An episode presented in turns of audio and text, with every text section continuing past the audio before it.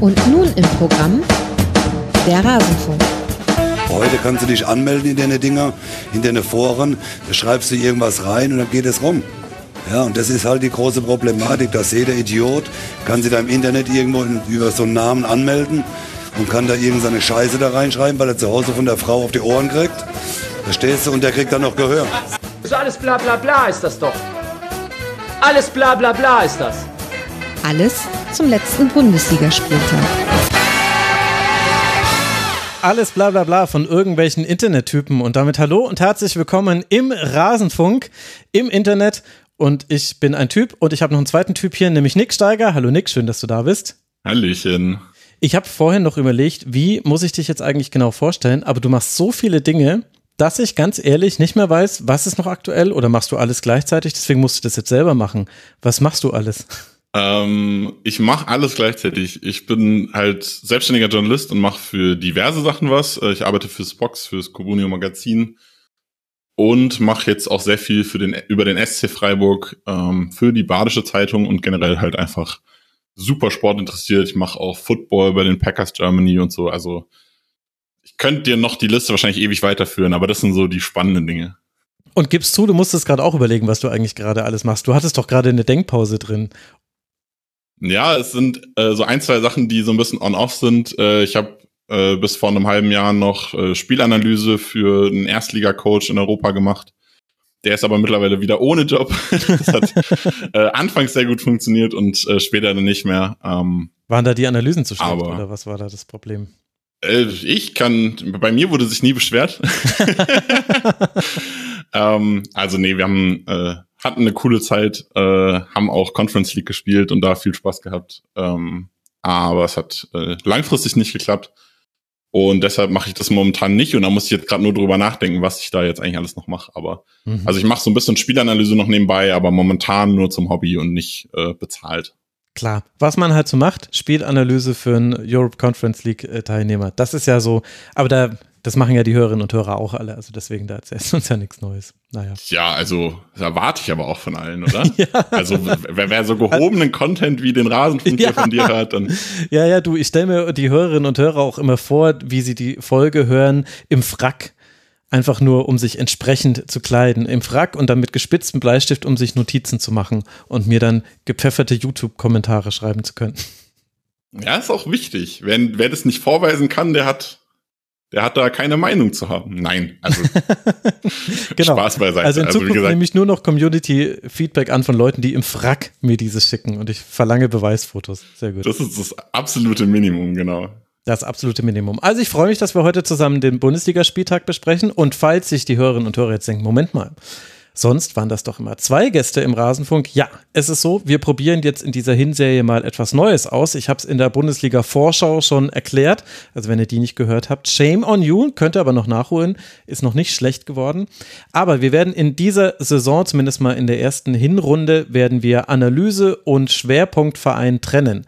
Also wir machen nicht mehr eine dreieinhalbstündige Sendung, wo wir alle Spiele besprechen und dann noch einen Fokus auf einen Verein legen, sondern wir machen zwei Sendungen pro Spieltag. In dem einen wird, werden alle Spiele besprochen und in der anderen wird dann der Fokus gelegt. Die erscheint dann nicht immer auch am Sonntag logischerweise. Ich nehme zum Beispiel jetzt den Schwerpunkt, der der SV Darmstadt 98 sein wird. Den nehme ich erst am Montagnachmittag auf, erscheint dann Montagabend sowas um den Dreh rum. Aber das wollen wir mal ausprobieren und dementsprechend ist es für uns beide jetzt auch ein First, das zu zweit äh, zu analysieren. Ich bin ein bisschen aufgeregt, muss ich sagen. Dabei ist Aufregung eigentlich nicht mehr so das Ding im Rasenfunk. Aber es ist was Besonderes, Nick. Ich freue mich da hier so beim Pilotprojekt quasi dabei, dabei zu sein. Auch mal, auch für mich mal was Neues, äh, ja. äh, hier in so ein neues Konzept reinzukommen. Also bösartig könnte man ja sagen, jetzt lohnt es sich endlich mal, dass ich alle neun Spiele jeden Spieltag gucke. Aber ob dem wirklich so ist, das wissen wir erst in rund zwei Stunden.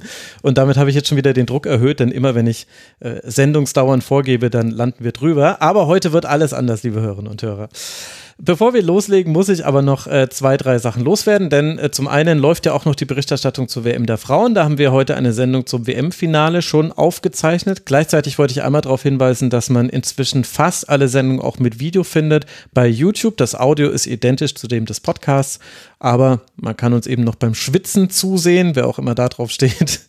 YouTube Rasenfunk werdet ihr finden. Und natürlich auch an dieser Stelle der Hinweis, der Rasenfunk ist und bleibt Paywall, Werbe und Sponsoren frei. Wir finanzieren uns ausschließlich über euch da draußen. Rasenfunk.de slash supportersclub, da erfahrt ihr, wie man uns unterstützen kann. Und in dieser Folge danke ich Kühlschrank, Philipp, Maria und Juli. Sie alle haben uns nicht nur unterstützt, sondern sich auch registriert unter rasenfunk.de slash supportersclub. Die Registrierung, sie funktioniert wieder. Herzlichen Dank für eure Unterstützung. Wir besprechen jetzt gleich alle neuen Spiele und am Schluss haben wir uns noch Spieltags-Awards ausgedacht. Mal gucken, auch so ein Versuch. Ihr gebt einfach Feedback, wie euch das gefällt. Aber jetzt wollen wir reinstarten in den Spieltag. Wir alle wissen, wie aussagekräftig die Tabelle des ersten Spieltags ist. Und dementsprechend mache ich das einzig Konsequente. Ich richte alles im Rasenfunk in dieser Sendung an diese Tabelle aus. Wir beginnen also bei Platz 1 und wir enden dann beim schlechtest platzierten Team, das äh, ein eigenes äh, Spiel hatte. Vielleicht habe ich das Ganze aber auch nur gemacht, Nick, das kann ja sein, weil ich nett zu VfB Stuttgart-Fan sein wollte, denn die hatten eine anstrengende Woche unter der Woche wurde bekannt, dass Endo zu Liverpool wechselt. Es gibt Gerüchte um Mavropanos und Sosa. Und dann dieses Auftaktspiel gegen den VfL Bochum am Samstagnachmittag, das den VfB eben auf Platz 1 katapultiert. Gerasi und Silas treffen doppelt, dann Axel Sagadou einfach und so kommt es zu einem Endstand von 5 zu 0, der erstaunlicherweise auch in der Höhe den Spielverlauf abbildet. Was waren denn so deine Eindrücke von diesem Spiel? Müssen wir den VfB für Europa jetzt auf der Rechnung haben? Ich habe mir nämlich vorgenommen, weniger populistisch zu werden. Ja, also mindestens. Nein, also ich habe dazu muss ich, ich muss erst mal vorweg sagen, ich kenne bei dem Spiel nur die Highlights des Spiels. Ähm, ich habe versucht, mir so viel wie möglich anzugucken, aber es mit mit Arbeit ähm, schwierig. Bevor ich im Sportjournalismus gearbeitet habe, hatte ich am Wochenende noch mehr Zeit, Fußball zu gucken. Ja. Dann muss man nicht so viel drumherum noch machen. Ähm, aber es war, war schon, war schon spannend. Was man dazu sagen muss, sie spielen natürlich auch äh, gegen Bochum, die bei, äh, bei aller Liebe, sie haben sich jetzt auch wieder ganz nett verstärkt im Sommer, aber es ist halt immer noch kein Top-Club in der Bundesliga. Mhm. Ähm, aber was man so gesehen hat in den Highlights, hat mir schon, schon sehr viel Spaß gemacht. Was mich persönlich freut, ist, dass halt wirklich auch ähm, die äh, Backups in Anführungszeichen es geschafft haben, jetzt die, die vielen, vielen Stammspieler zu ersetzen. Das sind ja einige. Also ähm, Wagnermann ist ausgefallen, da hat Pascal Stenzel, der schon eine herausragende Vorbereitung gespielt hat. Da habe ich schon äh, woanders gesagt, äh, dass es super schade ist, weil das eigentlich der Gewinner der Vorbereitung ist und der hat, hat gar keine Chance auf den Stammplatz. ist jetzt reingekommen, hat ein herausragendes Spiel gemacht, so von dem, was man, was man ja. so in den Highlights äh, sehen konnte. Ähm, Sagadu hat in der Innenverteidigung richtig gut funktioniert. Das war ja letzte Saison so ein bisschen wackelig, der hat ja, hat ja lange gebraucht. Ähm, Jong hat äh, dann auch die, die Endo-Kreativität so ein bisschen mit ersetzen können im offensiven Mittelfeld. Also es hat alles ganz gut funktioniert bei Stuttgart, obwohl es halt wirklich einige, einige kurzfristige Wegbrecher auch gab. Also, wenn man jetzt ganz ehrlich ist, äh, Endo hat nicht mehr gespielt, Sosa hat nicht mehr gespielt, Mavropanos hat auch nicht mehr gespielt und man hat trotzdem 5-0 gewonnen. Verkaufst du halt. ja, und es gab vor allem sehr wenige Momente, in denen es Zweifel halt an diesem Spielverlauf geben konnte. Also Hofmann hatte die eine Chance, in der zweiten Minute war das, äh, glaube ich schon, ja genau, da steht er alleine vor Nübel, aber setzt den Ball vorbei. In der zweiten Hälfte gab es nochmal eine Chance von Asano, da hat dann Nübel per Fußabwehr gut pariert und Masovic hat am zweiten Pfosten knapp verpasst. Es hätte dann das äh, potenzielle 2 zu 1 sein können. Und das ist das Ende der nicht besonders langen Liste an Bochumer Chancen. Und das ist halt von beiden Seiten aus interessant, finde ich. Zum einen halt aus der Defensivseite Stuttgart, wo man sagen muss, okay, also dieser Ansatz mit vier Innenverteidigern in der Viererkette hinten drin, das hat gut funktioniert. Und zum anderen muss man aber auch festhalten, bei Bochum hat halt offensiv ganz, ganz viel gefehlt auch. Ich würde ganz kurz die vier Innenverteidiger bestreiten wollen, weil Stenzel gelernter Sechser ist und dann umgeschulter Rechtsverteidiger. Mhm. Der hat nur Dreierkette Innenverteidigung gespielt. Okay. Aber natürlich richtig, ist ein sehr defensiv ausgerichteter Außenverteidiger, also es passt in dem Sinne, der Take an sich passt schon.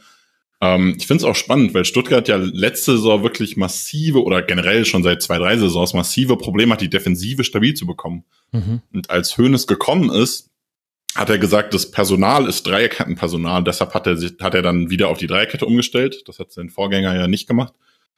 Und jetzt geht's wieder in die Viererkette, er hat Zeit zu üben und die, die Viererkette aufzubauen und dann funktioniert's tatsächlich auch in der defensiven Stabilität. Das finde ich überraschend. Also bin davon ausgegangen, dass, dass Bochum, auch wenn die, also die haben ja in der Vorbereitung, glaube ich, ein Tor geschossen oder zwei. Also die waren auch in der Vorbereitung nicht so offensiv gefährlich, aber ich bin davon ausgegangen, dass, dass Stuttgart da mehr Probleme hat, als es jetzt wirkte.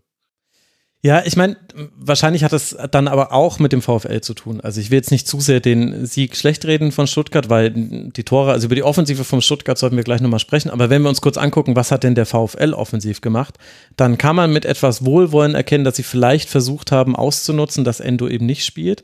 Sie haben Asano und Antwi Ajay relativ schmal stehen lassen, also die haben nicht die Breite gesucht und die standen immer so, ja, links und rechts neben Karasor oder wenn Milo auch tief stand, dann eben mit den beiden. Und vielleicht war das der Plan, aber die sind halt da gar nicht hingekommen. Also aus dem Aufbau heraus gar nicht, weil der VfB schlau angelaufen ist. Erst mit Dreien sind sie angelaufen und dann später mit Zweien, weil immer wenn Riemann sich eingeschaltet hat, haben sie eh keine Chance gehabt, quasi den Ball zu gewinnen und dann äh, war der Ball auch nach einem langen Pass oft schon wieder weg. Aber was halt Bochum, also Bochum ist halt tatsächlich eins der Teams, das du im Vergleich zur Vorsaison kaum wiedererkennst. Vorsaison, was hätten sie da gemacht? Jeder lange Ball auf Hofmann und der hätte den dann abgelegt. Und das hätte ja auch gut klappen können gegen Stuttgart, die ja im Ballbesitz auch immer ganz gerne aufrücken und wo dann auch, also gerade ein Stenzel, der ist immer weiter nach vorne gegangen im Verlauf des Spiels. Das hätte funktionieren können. Aber ich finde, Bochum hatte gar keine Identität in dem Spiel, also offensiv sowieso gar nicht. Also keine langen Bälle, äh, du bist kaum irgendwie ins Aufbaudrittel gekommen. Die Rollenverteilung zwischen Lucia und Stöger auf der Doppelsechs, beziehungsweise Masovic, nee, Ordetz war es, der quasi situativ rausgerückt ist. Also sie hatten auch eine pendende Fünfer-Vierer-Kette, wo ganz verschiedene Leute rausgependet sind. Es war mega anstrengend, das aufzuschreiben. Ich habe hier 15 Notizen zu Bochum, weil es einfach so, so konfus war. Und jetzt kommt aber der eigentliche, der eigentliche Punkt. Also offensiv kaum was zu erkennen und dann defensiv aber so grottenschlecht in einfachsten Abläufen, dass du dir dieses komplette Spiel kaputt gemacht hast. Also wie beim 0 zu 1, das interessanterweise direkt nach einer Trinkpause fällt. Ich hatte das Gefühl, Bochum war da auch noch ein bisschen am Pennen, die waren noch nicht so ganz da. Da wird einfach ein Innenverteidiger rausgezogen, ich muss gerade nachgucken, welcher es war. Und in den Rücken läuft Girassi rein und es wird einfach nicht zugemacht. Also Bernardo, der kein gutes Spiel gemacht hat, schließt einfach nicht diese Lücke. Zack ist Girassi zentral durch. Und mit einem Ballkontakt macht er das 1 zu 0. Und so kannst du bei jedem einzelnen Tor einfach drauf gucken und sagen, boah, war das einfach schlecht verteidigt. Das ist echt eine toxische Kombination, würde ich sagen, für Bochum. Ja, Bochum hat auch so ein bisschen in der Vorbereitung Schwierigkeiten gehabt, so richtig die Mannschaft zu finden, mit der sie spielen wollen und auch so ein bisschen mhm. System zu finden, was sie spielen wollen, hatte ich das Gefühl. Ähm, sie haben jetzt heute wieder dieses, dieses 3-4-2-1 gespielt. Also sie sind ja fest zur Dreierkette jetzt gegangen. Das muss man bei Bochum als Neuigkeit sagen quasi. Sie sind letzte Saison so ein bisschen gependelt. Äh, Letsch hat in Belgien sehr viel Dreierkette gespielt. Ähm, das war sein Erfolgssystem. Ich glaube sogar ausschließlich fast. Ähm, und wollte jetzt auch wieder dahin gehen, hat das jetzt fest eingeführt. Dafür kam Bernardo auch relativ spät erst im, im Transfersommer. Ähm, und dann hat man im Zentrum immer so ein bisschen gewechselt. Mal hat Bero gespielt, mal hat Daschner davor gespielt auf der 10 und man hat dann eine Doppelspitze gespielt und so. Es hat sich nicht so richtig konstant was eingependelt. Maximilian Wittek, gerade auf der linken Seite, der ja gegen Stenzel viele Probleme hatte, mhm. ähm, ist jetzt erst seit, boah, ich glaube nicht mal eine Woche da oder so. Äh, startet sofort, weil es Antwia J links wirklich gar nicht gut gemacht hat und Danilo Suarez auch Probleme hatte, äh, in die Tiefe zu gehen. Und da ist schon sehr, sehr viel noch neu. Auch wenn, wenn einiges vom Personal letzte Saison schon da war. Also ähm, Taktik ist neu, die Ausrichtung ist neu, wie man auch verteidigt ist neu. Dass die raustreten sollen, haben sie ja letzte Saison gar nicht gemacht. Und dann also du meinst quasi sich aus der Kette rausziehen lassen. Also das genau, dass sie diese, dass sie diese Fünferkette spielen, wo dann halt äh, in Anführungszeichen der klare Sechser fehlt und Lucia so ein bisschen weiter nach vorne rausrücken, darf halt die Innenverteidiger mit raustreten. Das ist ja so ein, so ein klassisches Dreierketten-Ding ähm, was, was häufig so ist. Union spielt es, glaube ich, gar nicht so krass. Die spielen einfach mit dann mit Kedira relativ tief halt. Aber wenn du ein 3-4, also mit einer Doppel-6 oder Doppel-8 oder wie auch immer spielst, ist es ja normal, dass die, die Innenverteidiger viel raustreten müssen. Und das haben sie auch noch nicht in der Vorbereitung auch nicht gut gezeigt. Also da habe ich auch in der Vorbereitung mehrfach Bedenken gehabt, ob das in dieser Saison so gut funktioniert.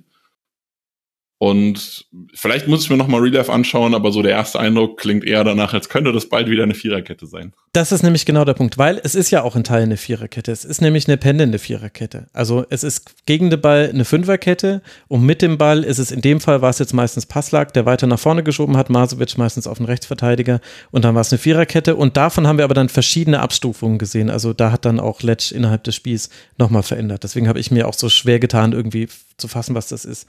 Was hältst du denn von diesem Trend, den ich zumindest glaube auszumachen, dass wir jetzt immer mehr diese pendenden Fünfer-Viererketten haben. Bei, ich finde, bei Bochum hat man genau die Probleme damit gesehen. Nämlich, wenn dein Spieler rausgerückt ist und hinter sich ihm einen Raum öffnet, dann müssen die Abläufe wirklich perfekt sein, dass dieser Raum schnell geschlossen wird.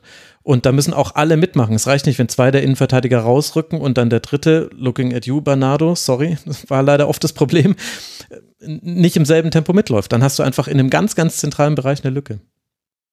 Also man muss es halt sehr gut machen. Also ich glaube, das, das Hauptthema, warum das äh, so ein bisschen in Deutschland vor allem sehr beliebt geworden ist, ähm, ist natürlich äh, Frankfurt, die es viel, äh, viel und erfolgreich gespielt mhm. haben und natürlich Union Berlin. Also gerade so diese Underdog-Teams, die sich halt in, in eine Fünferkette plus davor was halt hinten rein hinten reinwerfen und dann einfach alles äh, weghauen, was in, in den Strafraum kommt. Also das ist ja Union Berlin Fußball und das ist ja das, was eigentlich jeder Underdog gerne machen würde und dann halt die Konter geil ausspielen. Und ich meine, sie haben ja mit, mit Asano, mit Andrea J da tolle Sprinter, mit Hoffmann einen, mhm. einen Zielspieler. Also so offensiv ist da ja vieles von dem da, was Union macht.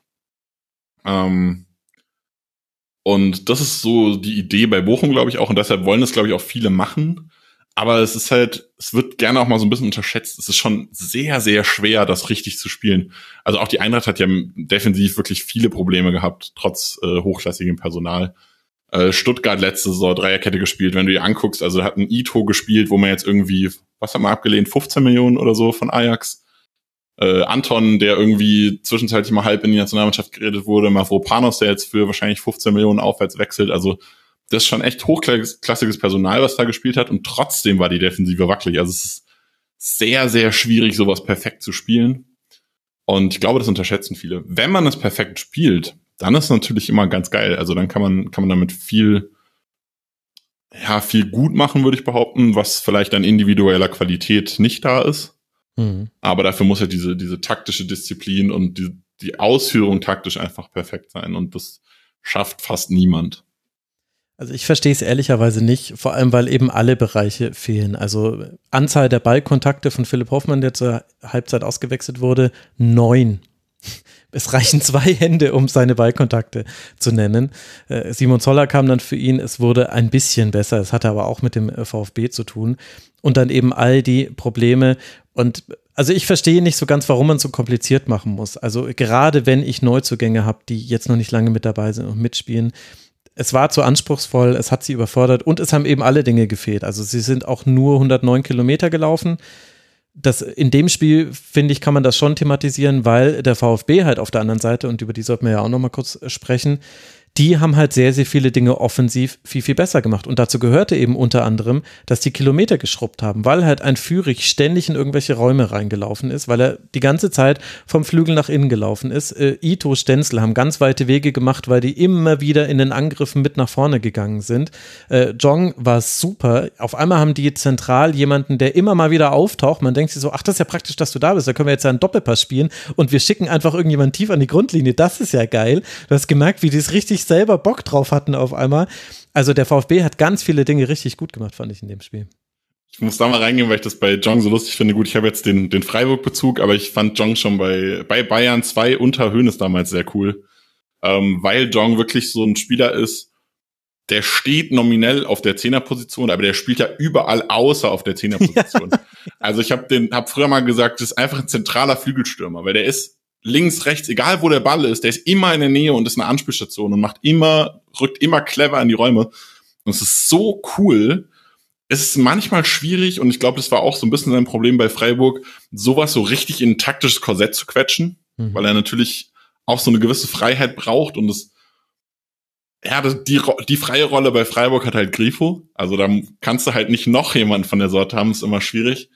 Aber ich freue mich richtig. Also es ist wirklich, ich bin ähm, obwohl ich Freiburg-Sympathisant bin, muss ich ja sagen, also Ich freue mich sehr auf Jong in Stuttgart. Äh, werde mir wahrscheinlich auch noch ein bisschen mehr von dem Spiel angucken, allein nur deshalb. Ähm, also ich glaube, der wird Stuttgart auch richtig, richtig gut tun.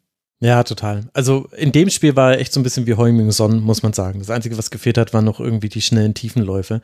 Aber das musste er gar nicht machen, weil alle anderen um ihn außenrum sehr gut waren. Also beim VfB, da kannst du echt fast alle loben. Ich fand, dass Ito mega gute Pässe im Spielaufbau gespielt hat und dass der da auch eine unfassbare Sicherheit drin hatte. Dass der den Pass spielt vor dem 1 zu 0, ist kein Zufall, weil der war ganz oft eingerückt, offensiv vorne da, wo halt Bochum wieder den Platz gelassen hat, nämlich in den Halbräumen.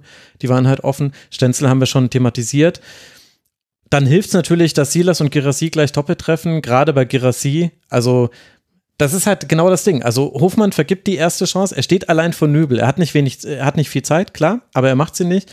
Girassi mit seinem ersten Schuss, den er hat, macht direkt das 1 zu 0. Also Tobi hat sie ja auf Platz 9 getippt in der Saisonvorschau. Ich war wesentlich pessimistischer beim VfB. Ich weiß jetzt nicht, ob wir da jetzt den Overreaction äh, Sunday jetzt betreiben, wenn wir da VfB zu gut sehen. Aber dem Spiel war es schon echt gut, oder? Da musst du, wirst du auch zustimmen. Auf jeden Fall. Also von dem, was man, was ich gesehen habe, äh, kann ich nur loben. Also man hat auch wirklich, wirklich eine schöne Kombination von Breit, Tiefe gehabt. Also wirklich immer, äh, immer sehr schön. Spieler gehabt, der die Breite hält und dann geht jemand in die Tiefe und es ist dann für, für Bochum super schwer auch zu verteidigen, muss man auch ganz ehrlich sagen. Ähm, Gerade was du schon angesprochen hast, äh, Ito und Stenzel natürlich auch, auch technisch gut, die dann halt äh, die Breite da dann teilweise gehalten haben, immer mal wieder überlaufen haben. Kannst mit denen immer einen Doppelpass in die Tiefe spielen. Ähm, das haben viele halt auch nicht. Also, ja, mit einem Passlack würde ich es nie machen. Ähm, und so kommst du halt auch immer wieder in die Tiefe und dann immer wieder, äh, immer wieder in die Breite. Und das hat wirklich sehr, sehr gut funktioniert. Da helfen dann Spieler wie Mio, der sehr laufstark ist, wie ein Jong, der sehr laufstark ist, ein Führig, der immer überall auftaucht, mhm. auch äh, wo man irgendwie irgendwie anspielbar sein kann. Also das ist schon cool. Und dann hast du halt auch mit Girassi, also wir haben jetzt vorher über viele Spieler gespielt, äh, gesprochen, die irgendwie so Abgangsthemen sind. Es war bei Girassia jetzt auch mal Thema, äh, dass, dass wenn Misslin Tat ihn zu Ajax holen will oder so, ist ja auch kein Zufall. Er ist auch ein cooler Stürmer. Also schon, schon ein netter Zielspieler vorne drin. Ähm, also es ist schon, schon sehr, sehr cool, was, was Stuttgart da anzubieten hat. Bin halt wirklich gespannt, wie sich das jetzt langfristig durchsetzt. Zum einen natürlich gegen stärkere Gegner, aber zum anderen dann vielleicht auch, wenn man dann doch den einen oder anderen Leistungsträger vielleicht jetzt nochmal integrieren muss in die, in die Mannschaft. Ja. Man kennt es ja immer so ein bisschen, dass man dann gerne, also dann, die funktionieren bestimmt auch gut drin, aber sobald es dann mal nicht funktioniert, dann fällt man doch gerne wieder auf diesen Leistungsträger zurück. Also bei Frankfurt war es Kostic, wo man in, mhm. in Phasen, wo es nicht funktioniert, immer wieder dahin gegangen ist. Äh, in der Rückrunde Kolomoani, der dann ja eine herausragende Sorge gespielt hat, aber es hat der Eintracht nicht geholfen, immer wieder dahin zu gehen. Ähm, bei Stuttgart könnte das halt auch so ein bisschen in die Richtung fallen, wenn du, wenn du Pech hast.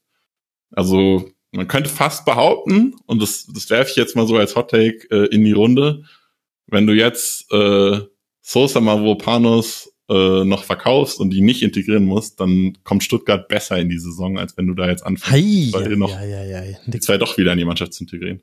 Also dieser Take ist mir zu heiß, den lasse ich direkt fallen. Und noch dazu bin ich auch keine Runde. Wir sind nur zu zweit, wenn ich dich dran erinnert habe. Nee, das ist mir, das ist mir zu heftig, weil es gab auch äh, kleinere Probleme beim VfB zu sehen. Äh, also gerade hinten raus im Spiel, Carasso ist immer offensiver geworden, er hatte dann richtig Bock vorne mitzuzocken und das war auch alles ganz cool, war nur leider niemand mehr auf der Sechs, weil Million nämlich auch zum Zocken irgendwie ausgeradelt ist und das war ein bisschen viel wurde nicht bestraft und ich will jetzt auch gar nicht äh, zu viel Wasser in den Wein gießen. Es war auf jeden Fall ein super Auftakt für den VfB, nachdem man ja schon gegen Balingen mit 4 zu 0 gewonnen hat. Jetzt kommt der erste Lackmustest, nämlich das Auswärtsspiel bei Leipzig. Da ist jetzt mit ein bisschen mehr Gegenwehr zu rechnen. Soweit lehne ich mich dann doch aus dem Fenster.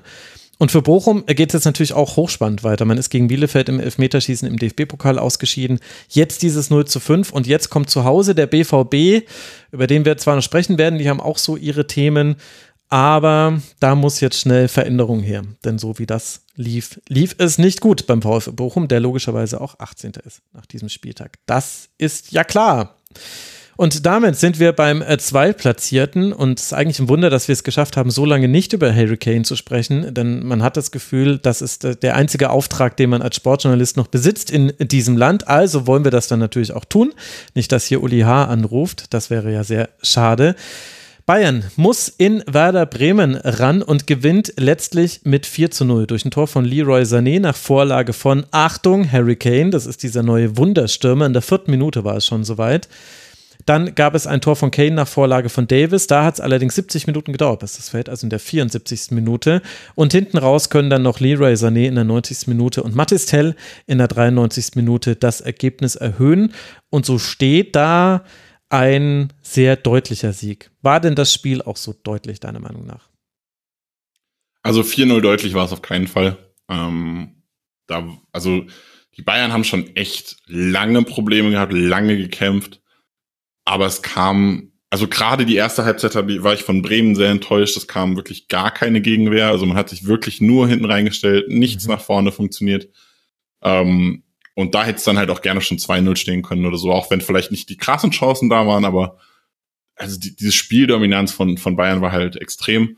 Und dann wurde, zur Halbzeit wurde ich gefragt, ja, was hast du denn erwartet bei dem Spiel? Und dann hat Bremen nach der Antwort netter, äh, nach der Halbzeit netterweise genau für mich geantwortet, weil sie wirklich so fünf bis zehn Minuten mindestens hatten, wo sie wirklich toll gespielt haben, wirklich immer schön Konter gesetzt haben, ähm, Gerade Min Jae Kim haben sie da häufiger mal in die Tiefe, in die Tiefe attackiert, musste dann auch gegen, gegen Füllkrug einmal das Gelbfoul ziehen an der Mittellinie. Mhm. Wenn du das näher am, äh, am Strafraum machst, ist das glatt rot, weil es halt eine, eine ausgezeichnete, äh, klare Torchance ist.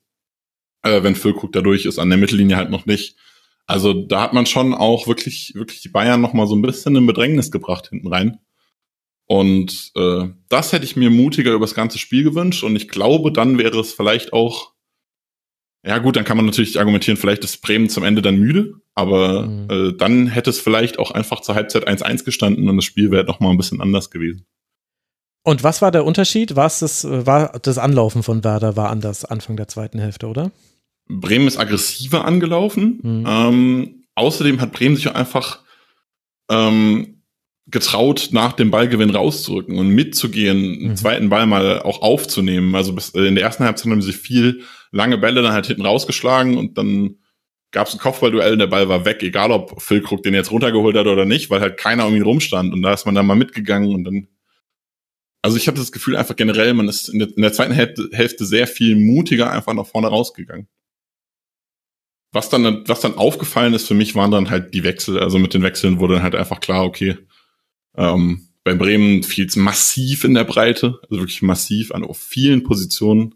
Mhm. Ähm, keine Ahnung, rechts dann Olli Burke, der also Wingback gespielt hat. Ähm, links kam dann Opitz, der eigentlich eine ganz Lust, äh, eigentlich eine ganz, ganz coole äh, zehn Minuten noch gespielt hat, aber jetzt auch nicht der Spieler ist, den ich da einwechseln will. Christian Groß auf die sechs, so, ne? Also es ist alles kein, keine Highlights. Gefühlt haben ähm. irgendwann nur noch Stürmer gespielt, aber auf ganz verschiedenen Positionen. also. ja. Ja, es erinnert so ein bisschen an Bremen unter Kofeld, der dann auch angefangen hat mit Voltemade auf der Acht und so. Also ja, es ist, ähm, ja, es hat, es war doch irgendwie so ein bisschen, es war anfangs, als man noch die Power bei den Stammspielern hätte, war es so uninspiriert. Mhm. Und dann ging halt schnell die Kraft aus und dann haben halt die Spieler gespielt, die es auch einfach qualitativ nicht mehr hinbekommen haben, äh, Bayern da Gegenwehr zu leisten. Ich meine, das mit dem Nachrücken, das ist mir auch aufgefallen. Es war ja schon so, also Dux und Füllkrug, die beiden, die kriegst du nicht auseinander. Das ist äh, wie ein ganz besonders starker Magnet. Die waren auch immer irgendwie im Umkreis zueinander, aber eben das Nachrückverhalten hat halt nicht gepasst. Auf der anderen Seite hatte aber Werder, finde ich, gegen den Ball auch so klare Probleme, dass das auch erklären könnte, warum er nicht so nachgerückt ist. Weil Leinen hat ja den alleinigen Sechser gespielt, haha. Aber meine Fresse war das Zentrum offen. Das war ja richtig krass. Also Kane und Musiala, die wollten ja alle gar nicht in der Spitze spielen. Vor allem Harry Kane, der hat es sofort geschnallt, hast du auch gemerkt, was der für eine Spielübersicht hat.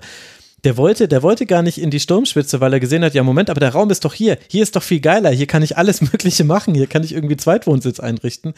Das war schon, also fand ich persönlich krass. Und dann, und dann, du brauchst ja nur einmal, dass Musiala aufdreht und das schafft Musiala immer im Spiel dreimal Minimum. Und dann hatte der einfach 20 Meter freie Wiese vor sich. Und also, und das könnte ja auch gut erklären. Und du fängst ja früher auch nach so einer Situation, also da haben wir wieder einen rausrückenden Innenverteidiger, hinter ihm ein riesiges Loch, was einfach dann von Harry Kane spielt, einen Pass, Leroy Sané ist durch, okay, alles klar, 1 zu 0. Das heißt, du hast schon mal einmal erlebt, okay, gut, das ging jetzt sehr einfach für, für Bayern. Und vielleicht kommt es auch daher, dass man dann eben nicht so rausrückt, sondern irgendwie ein bisschen zurückhaltender ist. Und trotzdem haben sie aber dieses dieses Zentrum nicht geschlossen. Also mich hat es ein bisschen wahnsinnig gemacht, die erste Hälfte, muss ich sagen. Es war auch ein bisschen wild, weil, also man muss dazu sagen, ich kenne äh, Senne Leinen aus äh, seiner, seiner letzten Station schon äh, bei Union relativ gut, also die, die Belgische Union. Mhm. Bin ja so ein bisschen äh, Benelux anfällig, so schaue ich ganz gerne da für den Fußball. Ähm, und der ist super toll mit dem Ball, aber er hat echt massiv Probleme gegen den Ball, wenn man sich anschaut. Er hat äh, zwei von zehn Zweikämpfen gewonnen. Das ist für einen Sechser halt absolut, äh, absolut daneben. Und dann weißt du, wie halt viele Pässe er hatte? Hast du es da? ja, genau. Also zwölf Pässe, die hat er aber alle angebracht, ja, obwohl, er, obwohl er zwei richtig schöne Verlagerungen drin hatte. Also, ne, also das, das war so nicht Ding. alles schlecht, okay. Nein, ich will also, ihn gar nicht ist, er, er, hat seine Qualitäten. Mhm. Das ist schon richtig, dass man ihn auch geholt hat. Man hat endlich jemanden, der Sechs spielen kann. Ich glaub's nicht, wie viele Leute mir geschrieben haben, als die Sandline-Gerüchte aufkamen, kann der Sechser. Und dann hat, hat Bremen dieses Meme-Video dann daraus gemacht. Das war ein Traum. Also mich haben, glaube ich, irgendwie zehn Leute gefühlt gefragt, kann der Sechser spielen? Ähm, ist ein richtiger Transfer, aber vielleicht nicht der Spielertyp für die Spielweise, die Bremen hat. Und dann kommen wir wieder zu einem Thema, was wir eben hatten, das Rausrückverhalten aus der Dreieck. Es mhm. muss funktionieren. Ähm, es hat früh nicht funktioniert, dann hat es lange auch halbwegs gut funktioniert. Harry Kane ist ja viel abgefallen. Man hat, Bayern hat es wenig geschafft, Kane zu finden. Gleichzeitig hat dann aber dadurch, dass äh, Kane so viel abgefallen ist, konnte dann Bremen mit der Abwehrkette immer so ein bisschen höher schieben und da so ein bisschen kompakter stehen. Und dann hat es Bayern auch häufiger mal nicht geschafft, äh, in die Tiefe zu kommen. Also das finde ich ganz spannend. Ich glaube, da hätte es Bayern fast gut getan, wenn Kane noch ein bisschen, bisschen mehr die, die Innenverteidigung nach hinten geschoben hätte. Äh, um da so ein bisschen, um eben nicht nur den Raum zu bringen, sondern auch äh, die, die Fläche zu bringen zum Spielen. Mhm. Verstehst du, was ich meine? Ja, ja, genau. Ich glaube ehrlich gesagt, dass ihm Tuchel das gesagt hat zur zweiten Hälfte, weil da stand er doch viel, also da war er eigentlich fast permanent immer bei einem der Innenverteidiger. Genau, ja. ja. Also das hat mir in der ersten Hälfte bei, bei Bayern auch noch nicht so gut gefallen. Deswegen, also ich glaube, das ist auch so ein Ding, weshalb es dann nur 1-0 zur Hälfte stand. Also Bremens Plan hat nicht funktioniert, aber er hat so gut funktioniert, dass die Bayern noch nicht so richtig die Antwort darauf gefunden haben. Ja, und, und die Bayern halt waren ja auch super konservativ. Also das war ja, ja, ganz auffällig, dass Goretzka und Kimmich immer sehr tief standen. Keiner von denen, wir sind beide Sechser, bitte, bitte verpflichtet keinen anderen Sechser. Wir wollen ja gar nicht auf der Acht spielen, es ist ja gut. Und, und deswegen waren halt immer nur fünf, sechs Spieler in der Offensive, gegen halt quasi im Block von neun Spielern bei Werder dann wird's halt eng. Also auf jeden Fall, es war sehr unterhaltsam. Ich dachte mir so nach fünf Minuten, hä, also weil, weil in der Vorbereitung hat ja dann teilweise auch äh, Kimmich Achter gespielt und Leimer irgendwie Sechser dahinter mhm. gesollt irgendwie. Hat so semi funktioniert, aber man hat's probiert. Und deshalb habe ich da natürlich direkt so ein Auge drauf gehabt. Okay, wie, wie machen sie es diesmal jetzt? Goretzka hat ja auch das erste Mal jetzt irgendwie Stamm gespielt. In den, in den Vorbereitungsspielen und im Supercup war er immer Leimer. Ähm, dachte, wie machen es diesmal? Und die ganze Zeit stehen die da nebeneinander rum und die wussten auch gar nicht, haben es gar nicht getraut anzugreifen. Und Goretzka, der ja eigentlich dafür bekannt ist, diese diese brechenden Läufe in die mhm. Spitze zu machen, um dann da einen Innenverteidiger wegzuziehen und Räume zu schaffen und so. Der hat sich gar nicht getraut, sich nach vorne zu bewegen. Und das ist so ein bisschen das Problem, glaube ich, was, was Bayern halt hat, weshalb Tuchel eigentlich gerne ein, eine Holding Six, das ist einfach nur ein defensiver Mittelfeldspieler eigentlich, ähm, er will einfach Elias Giri. Warum haben die nicht Giri geholt? Meine Güte, ey, das ist so. Ich kann es dir nicht sagen, bin als Frankfurter aber sehr froh drum. Ähm, ja, glaube ich. Also man will einfach jemanden haben, der stabil hinten steht, der Verständnis dafür hat, wann er nochmal mitgehen darf mhm. oder dass er eigentlich eher zurückbleibt und so. Und die, sie haben halt gezeigt, dass sie beide bemüht sind, die Rolle zu spielen, dass sie es aber trotzdem nicht können, weil sie es halt wirklich nicht verstanden haben, wann jemand mal mit vorgehen darf, wann die Räume da sind, wo sie attackieren dürfen. Ja, und wobei, das, hat, das es, mir gefehlt. Es gab doch keinen Gegentreffer und das hat ja auch Thomas Tuchel so betont und deswegen könnte man sagen, na, also die eigentliche Rolle einer Holding Six haben sie ja dann damit äh, erfüllt, nämlich, dass sie defensiv abgesichert haben. Aber wann, also es gibt ja auch in der restlichen Boah, Top 5 Ligen gibt's irgendwen, der mit zwei Holding Sixen spielt? Nein, natürlich niemanden, glaube ich. Aber also in dem Moment, in dem du beide Mittelfeldspieler darin investierst, eine Holding Six zu sein und halt wirklich nichts anderes mehr damit machst, ja, dann komm, ist, wie du es eben sagst, dann bist ich du. Ich meine, was willst du denn gegen Bittencourt und Stay anderes machen? Also, das ist doch auch ah, menschlich. Apropos, ich muss jetzt ganz kurz nochmal zu Werder switchen. Warum haben die falsch rumgespielt? Die ganze letzte Saison hat Stay halb links gespielt, ist immer mhm. geil überlaufen, tolle Läufe auf dem Flügel, hat mit seinem linken Fuß Flanken geschlagen. Ähm, und Bittenkur oder Schmied rechts äh, so ein bisschen spielmachermäßig dann, dann gespielt. Super funktioniert. Ganz komisch. Haben andersrum gespielt und es hat gar nicht funktioniert. Also Stay hat irgendwie zwei, dreimal Tiefenläufe probiert. Mhm. Komplett ohne Ergebnis. Und wenn er mal durch war, also was will er mit dem linken Fuß dann machen, halt auf dem rechten Flügel und so? Nach innen ziehen und schießen, aber. Aber das kann er nicht. also, also, das war was, äh, wir können gleich gerne wieder zu Bayern kommen, aber das war nur, weil du es gerade angesprochen nö, hast. Nö, das äh, ist ja. Das ja. Duo, das, das hat mich sehr verwundert, weil mir das wirklich, das hat lange gebraucht in der letzten Saison, bis die ihre Dynamik gefunden haben, aber dann, als die Dynamik da war, war das ja sehr fun mit Stay, der dann halt wirklich viele Flügelläufe hatte und so. Und für Anthony Jung so ein bisschen kompensiert hat halt, dass er den Flügel mitlaufen kann. War halt gar nicht da. Ja, vielleicht sollte er Weiser helfen mit Davies, das könnte ich mir noch vorstellen. Weil du hast wieder gesehen, also es war ja wieder asymmetrisch, wie halt immer bei Wader. Jung bleibt ein bisschen tiefer und Weiser ist dafür offensiver. Und dann hast du aber halt die ganze Zeit Davis, der in den Rücken reinlaufen muss. Und Bittencourt macht zwar auch viele Wege, also ich will jetzt nicht so tun, als ob er nie defensiv mithelfen würde, das wäre Quatsch. Aber Stay, finde ich, ist so der verlässlichere von beiden. Vielleicht war das der Gedanke. Und ehrlich gesagt, im Spiel von Alfonso Davis hat man ja auch alles Gute und alles Schlechte gesehen, was Alfonso Davis vereint. Also nach vorne war es einfach manchmal überragend. Der hat richtig gut, ich meine, er hat auch zwei Assists gesammelt. Also ich will jetzt nicht sagen, dass er ein schlechtes Spiel gemacht hätte. Im Gegenteil. Aber wenn es mal Chancen gab für Werder, und das waren ja unter anderem diese drei Schüsse Anfang der zweiten Hälfte, alle über die Davis-Seite, alle in seinen Rücken gespielt. Äh, einmal auch im Zweikampf einfach so ein bisschen unklug verhalten, muss man sagen. Also da hat man auch gesehen, wenn du Bayern attackieren willst, dann kannst du zumindest über die Seite gehen, dann musste Kim immer rausziehen, so entsteht ja auch diese gelbe Karte und so weiter. Vielleicht hat das da noch eine Rolle gespielt. Das ist auch ein Thema, was ich bei, bei Kim nochmal ansprechen wollte, weil ich ganz spannend fand. Er hat ähm, bei Napoli, er hat zwar auch auf links und rechts halb gespielt, er hat auch mal Viererkette gespielt, aber die Hauptformation von Napoli war eine Dreierkette mit Kim zentral. Mhm. Und als zentraler Mann hast du natürlich, ich meine, Kim ist so ein Bulle, ist ein, ein kräftiger Spieler, hat Tempo, aber ist jetzt nicht der beweglichste. Und diese Wege nach außen, die er jetzt viel gemacht hat, wo er auch die gelbe Karte gezogen hat, ähm, das sind eigentlich nicht die Wege, die er viel gemacht hat. Das ist nichts, oder das ist sowas, was man bei Napoli sehr kompensiert hat durch die zentrale Rollen der Dreierkette. Mhm. Und dem ist er jetzt halt bei Bayern komplett, komplett so offen. Also es muss er komplett alles jetzt auch machen. Ich glaube, ja. das könnte noch spannend werden, ob, ob man da nicht vielleicht eher dann ähm, mit einem, keine Ahnung, Delicht oder Upamecano links spielt, um halt dann neben Davies jemanden zu haben, der diese bewegliche Rolle so ein bisschen, ich glaube, da fehlt Hernandez tatsächlich schon sehr, weil der halt ja eigentlich genau diese Rolle hat. Ja, ja aber also, ist dann eine Lösung für fünf Spiele und dann ist er wieder verletzt, also das hilft dann langfristig auch nicht weiter. Nee. Natürlich, auf jeden Fall. Nee, ich meine nur, also das ist mir aufgefallen, so als, als, als Ding bei, bei Kim, was bei ihm so wirklich komplett anders war halt als bei Napoli, dass er wirklich sehr viele Wege nach außen machen musste. Hat er nicht gemacht in Italien. Ja, und sag mal, bei Napoli hat er da Kopfballduelle gewonnen? Oder war das jetzt so wie gegen Niklas Füllkrug? Weil das war ja krass. Also Niklas er hat, Füllkrug er hat, hat das, er hat das Kopfballduell zum 1-0 gewonnen. Das muss man ihm zugute halten. Also er, er gewinnt das Kopfballduell, der Ball landet, landet bei Musiala und dann geht's ab. Also mhm. Er hat ein Kopfballduell, glaube ich, gewonnen. Du, nach den Zahlen nee, hat also, Füllkrug auch die Hälfte seiner Kopfballduelle verloren, nämlich sieben von 14. Aber diese sieben gewonnenen, die kamen, waren alle im selben Zeitraum. Und dann kam Matthijs de Licht und selbst der hat irgendwie dann, glaube ich, der hat doch dann sogar gelb gesehen, glaube ich, bei einem Kopfballduell, weil er ihn mit dem Ellbogen erwischt hat. Also, das war schon, also das nee, fand ich, glaub, ich beeindruckend. Ich glaube nicht. Also ich glaube, der Licht hat nicht gelb gesehen, aber er hat ihn mit dem Ellbogen erwischt. Stimmt, stimmt, er hat kein Gelb dafür gesehen. Ja, ja. Ähm, ja, also ja, also Kim kann Luftzweikämpfe, aber vielleicht dann halt auch wirklich. Aber also ich sag mal, Makoto Hasebe kann auch Luftzweikämpfe, aber halt an, der ist nicht jemand, der halt mit einem Stürmer eins gegen eins in den Luftzweikampf geht, sondern der macht es dann ein bisschen cleverer auf, auf engerem Raum und so.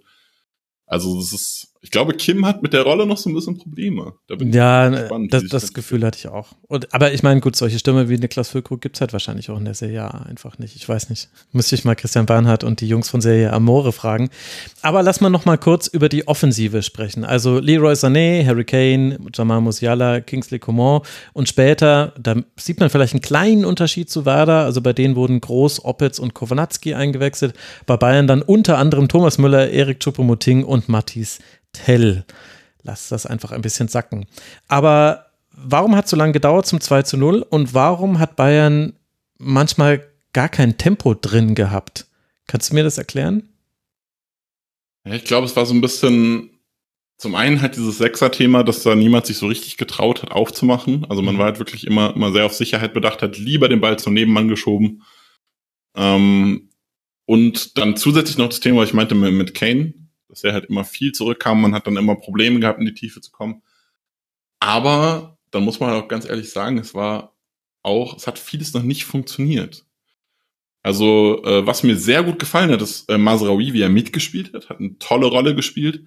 Aber jetzt irgendwie, dass man auf rechts Kombinationen gesehen hat mit Sané und Masraoui, die sich Richtung Grundlinie durchkombinieren oder so, das gab's halt nicht. Also das, da ist jetzt auch Pavard ist niemand, der so krass viel zur Grundlinie durchläuft, aber er spielt dann mal, er kommt dann mal mit und mhm. spielt einen Sané in der Tiefe frei oder ein Coman oder wer auch immer dann halt rechts gespielt hat die letzten Spiele. Ähm, das hat mit Masraoui noch nicht ganz so gut funktioniert, was auch okay ist, weil er halt wirklich wenig Startelf gespielt hat zuletzt. Ähm, sich da so ein bisschen einfinden muss. Und es war, es, es hat vieles, vieles nicht funktioniert. Also ich würde jetzt nicht behaupten, dass man unsauber gespielt hat, aber für ein Bayern-Spiel hatte ich das Gefühl, dass doch doch viele Pässe, wo man, wo man versucht hat, offensiver zu gehen, ähm, nicht am Mann angekommen sind. Klar, Bremen steht auch tief hinten drin mit vielen Spielern und so, ne? Ja, aber es gab ja diesen Raum, in den du rein konntest. Und immer wenn Sané und Musiala aufdrehen konnten, ging das. Oder später dann, als Thomas Müller gespielt hat. Ich meine, es waren nicht mehr viele Minuten und das war auch da, wo Werder auch wirklich aufgehört hat, so ein bisschen zu spielen. Aber der hat das halt so gnadenlos offengelegt. Der stand halt immer genau da, wo es Werder wehgetan hat. Und natürlich kann er das besonders gut, aber die, aber die anderen können das doch auch. Und ich will jetzt nicht sagen, dass es irgendwie schlecht gewesen wäre, aber du, du siehst halt echt, bei Bayern sind viele Dinge noch so ein bisschen im Argen. Und ich finde, dass auch Thomas Tuchel nach dem Spiel was gesagt hat, was ich persönlich eigentlich fast krasser fand als diese Kritik nach dem Supercup, über die so viel gesprochen wurde, dass er das auf die Mannschaft eingedroschen hätte. Ja, war natürlich auch interessant, aber nach dem Spiel hatte im Interview bei der Zone im Gespräch mit Laura von Torra war das dann, hat er gesagt, ja, also unsere Mittelfeldspieler, die wollen halt immer mit dem Ball am Fuß laufen, die wollen sich immer bewegen und normalerweise passt man halt. Und ich meine, das kann man auch so machen, also da muss man sich halt umstellen, aber eigentlich passt man halt im Mittelfeld und spielt eher so um diesen Block außen rum. Und da dachte ich mir so, was für eine krasse Kritik das eigentlich ist. Aber es stimmt ja, die Bayern tragen den Ball immer ins Zentrum rein und wundern sich dann, wenn sie da nicht einfach so durchkommen, obwohl ich bin doch da mit allem, was ich hatte, reingelaufen. Sie, sie kombinieren sich da kaum rein und das hat in dem Spiel auch wieder krass gefehlt können Sie schön sich äh, Tape von Stuttgart angucken, von der Breite in die Tiefe. Hm. Also das hat, das hat bei Stuttgart sehr gut funktioniert. Und das hat bei Bayern, stimme ich dir zu, hat wenig funktioniert. Er meint auch irgendwie, normalerweise be bewegt sich das Spiel um die Sechser rum, bei uns bewegen, bewegen sich die, Sechser, Sechser, um das Spiel rum oder sowas. ja. Also es war, war sehr unterhaltsam. Also wie gesagt, also ich glaube, ich glaube, dieses Thema mit dem zentralen Mittelfeld ist halt wirklich, wirklich ein essentielles Thema da. Also das sind ganz viele tolle Spieler, wirklich. Also ich bin ja auch jemand, der Kimmich sehr viel kritisiert für sein Verhalten als Sechser, aber es ist ja ein überragender Fußballer. Also wenn, wenn Kimmich. Außer er schießt Standards. Also, dass Kimmich wieder die Standards schießt bei Bayern, hab, da habe ich gedacht, ich höre auf, ich hör auf mit erste, dem Rasenfunk, dachte ich mir. Leroy Sané hat die erste Ecke geschossen. Ja, genau. Die kam sofort gefährlich. Und, und dann, dann, dachte sich irgendwie, ach, gib die nächsten zehn wieder Kimmich. Jetzt waren wir einmal gefährlich. Und ich habe nämlich extra nochmal nachgeguckt, weil es hat mich wirklich, ich habe es nicht glauben können. Ich habe es wirklich nicht glauben können, dass der wieder, vor allem schaut euch bitte mal die Laufwege bei Standardsituationen der Bayern an. Nichts ist einstudiert. Nichts ist einstudiert. Es ist so fucking schlecht. Und dann habe ich nachgeguckt und die hatten in der letzten Saison, hatten sie bei den Goal Creating Actions, also quasi wie viele Tore sind gefallen, ausruhenden Bällen, waren sie vorletzter und zwar beim pro 90 Minuten Wert. Und jetzt halten wir uns mal kurz vor Augen, wie viele Ecken und Freistöße die Bayern in einem durchschnittlichen Spiel haben das nämlich deutlich mehr als ganz viele andere Bundesligisten. Die sind einfach knallhart das schlechteste Team. Ich glaube, die Eintracht war quasi in dem 90-Minuten-Wert noch eins dahinter. Die sind da auch nicht besonders gut gewesen. Oh Gott, da müssen wir nachher unbedingt drüber reden. Über Ecken und Standards und Götze und Max. Oh Gott. Ach, mal gucken, ob wir dafür noch die Kraft haben später. Oh Gott. aber das also war das, heute sehr, aber auch ganz schlimm. Ja, das stimmt. Aber also, das finde ich, ähm, und ich finde, das ist eigentlich auch kein Nebenthema, weil du hast ja diese Spieler, ich meine, du hast jetzt Kim, du hast Kane. Kim ist bei den ersten Ecken nicht mal mit nach vorne gegangen, erst später sind wir mit nach vorne gegangen. Also, weiß nicht, ob es Ansage war oder, also ich glaube, Thomas Tuchel war dieses Gegentor, das man nicht kassieren wollte, extrem wichtig. So hatte ich das Gefühl, ganz viel war dem untergeordnet. Aber, boah, ey, diese Kimmich-Ecken. Ich fand es witzig, dass Kane nach dem Spiel gesagt hat, äh, dass man auch bei Standards gut gewesen sei. Ja. Und er hat es einfach so gesagt Und dann ist mir aufgefallen, dass er irgendwie zwei Sätze oder drei Sätze vorher mal von der Defensive geredet hat und wahrscheinlich nur die Defensive meint. ich war erst, ich war sehr verwirrt, als er es gesagt hat, weil er dann auch meinte, uh, Set Pieces, uh, if, if you want to succeed in this league, Set Pieces are an important part oder so. Und ich dachte nur so, in welcher Welt hat er jetzt gerade gesehen, dass es gute, gute Standards waren? Ja, naja, um, wahrscheinlich hat er das Abseitstor von Füllkrug gemeint. Das war nämlich ein geiler Standard. Das war schön gemacht. Und da hatte Bayern auch ordentlich Glück, dass das nicht gezeigt hat. Das war in der neunten Minute, wäre das 1, gewesen, 1 zu 1 gewesen, Freistoß von Duxch auf Füllkrug. Aber der stand kurz in der Abseitssituation. Wahrscheinlich hat sich das Hurricane angeguckt und hat sich gedacht, wow, I should have considered Werder Bremen. But they need a holding six. Wait a minute. es war, war super fun. Zwischendurch äh, ist Kane irgendwann mal in den Sechserraum gedroppt und hat dann diese Spielverlagerung, die die anderen beiden nicht gespielt hat, Kane dann von aus dem Sechserraum gespielt. Und da habe ich auch nur irgendeinen Tweet so gesehen. Kane geht zu den Bayern und spielt Holding Six und verteilt die Welle. Ja, ich kann dir sogar genau sagen, es war in der 45 plus 2 war das. Und das war ein wunderschöner Pass auf Davis, auf den. Das war schön, ja, auf jeden Fall. Naja, aber wir wollen ja jetzt, es war ja nicht alles schlecht, die Bayern haben ja 4 zu 0 äh, gewonnen und werden jetzt als nächstes zu Hause gegen den FC Augsburg spielen, bevor man dann nach Gladbach reist. Für Werder geht es dann zum SC Freiburg, bevor man zu Hause den ersten FSV Mainz 05 empfängt. Das sind die nächsten Gegner dieser beiden Teams. Und damit sind wir gelandet beim drittplatzierten Team nach diesem ersten Spieltag. Und das war der erste FC Union oder ist der erste FC Union Berlin. Und da war so einiges los im Spiel zwischen Union und Mainz. Deswegen versuche ich jetzt mal alles zu ordnen. Schon in der zweiten Minute trifft Kevin Behrens per Kopf zum 1 zu 0. In der neunten Minute trifft er per Kopf zum 2 zu 0. Fofana trifft noch die Latte. Dann geht's in die Halbzeit. Mainz kommt ein bisschen verbessert raus. Gruder holt einen Straf Strafstoß raus, den Ajorg verschießt. Kurz darauf trifft aber Cassie zum 1 zu 2. Kevin Becker flankt wenig später auf Behrens und der man ahnt es, trifft per Kopf zum 3 zu 1. Ajorg köpft an die Latte, verschießt dann noch einen Strafstoß nach einem Handspiel von Late. Beide Strafstöße hat Ronno sicher gehalten. Und zum krönenden Abschluss vollendet Pantovic einen Konter nach Ecke, eingeleitet von Kevin Volland, der noch verpflichtet wurde unter der Woche zum 4 zu 1. Und eigentlich, Nick, sagt man ja immer, wenn sich Teams mit ähnlichem Spielstil gegenüberstehen, das könnte zäh werden. Und jetzt haben die doch einen sehr ähnlichen Spielstil. Warum war das nicht zäh? Ist die Antwort Kevin Behrens. Also erstmal fand ich es sehr unterhaltsam, dass du gerade Kevin Becker gesagt hast, was die Echt, Kevin Behrens, Kevin Volland-Geschichte sehr schön macht. Ähm, man könnte meinen, es wäre bekannt, dass Union Berlin Flanken schlägt und Kevin Behrens Kopfball stark ist. Aber ich kann mich auch täuschen. Vielleicht ist es nicht bis nach Mainz vorgedrungen. Also, das Was war schon. Also, oh, das war schon. Also, man hat keinerlei Anstalten gemacht, die, die Flügel zu verteidigen und Flanken zu blocken. Und zentral, also,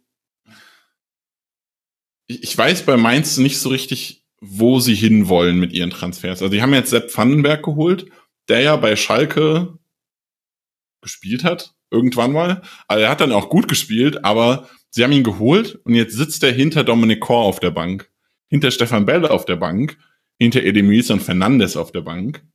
Und dann gibt's da theoretisch noch zwei Innenverteidiger, die da spielen, die jetzt irgendwie beide verletzt waren.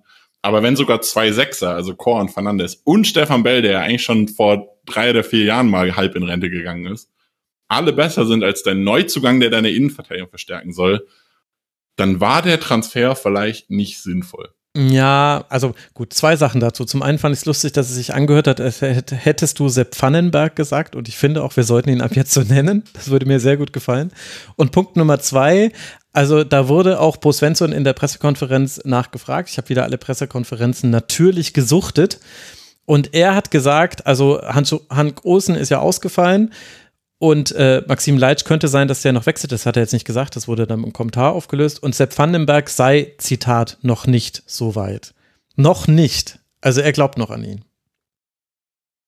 Ja, was ja okay ist, ne? Aber also irgendwann müssen, also gerade gegen Union Berlin müssen halt dann auch da kopfballstarke Spieler stehen. Also, ja, haben sie ja früher auch immer. Also das war ja das Seltsame. Früher ja, genau, war ja Flanken gegen Mainz wirklich keine schlaue Idee.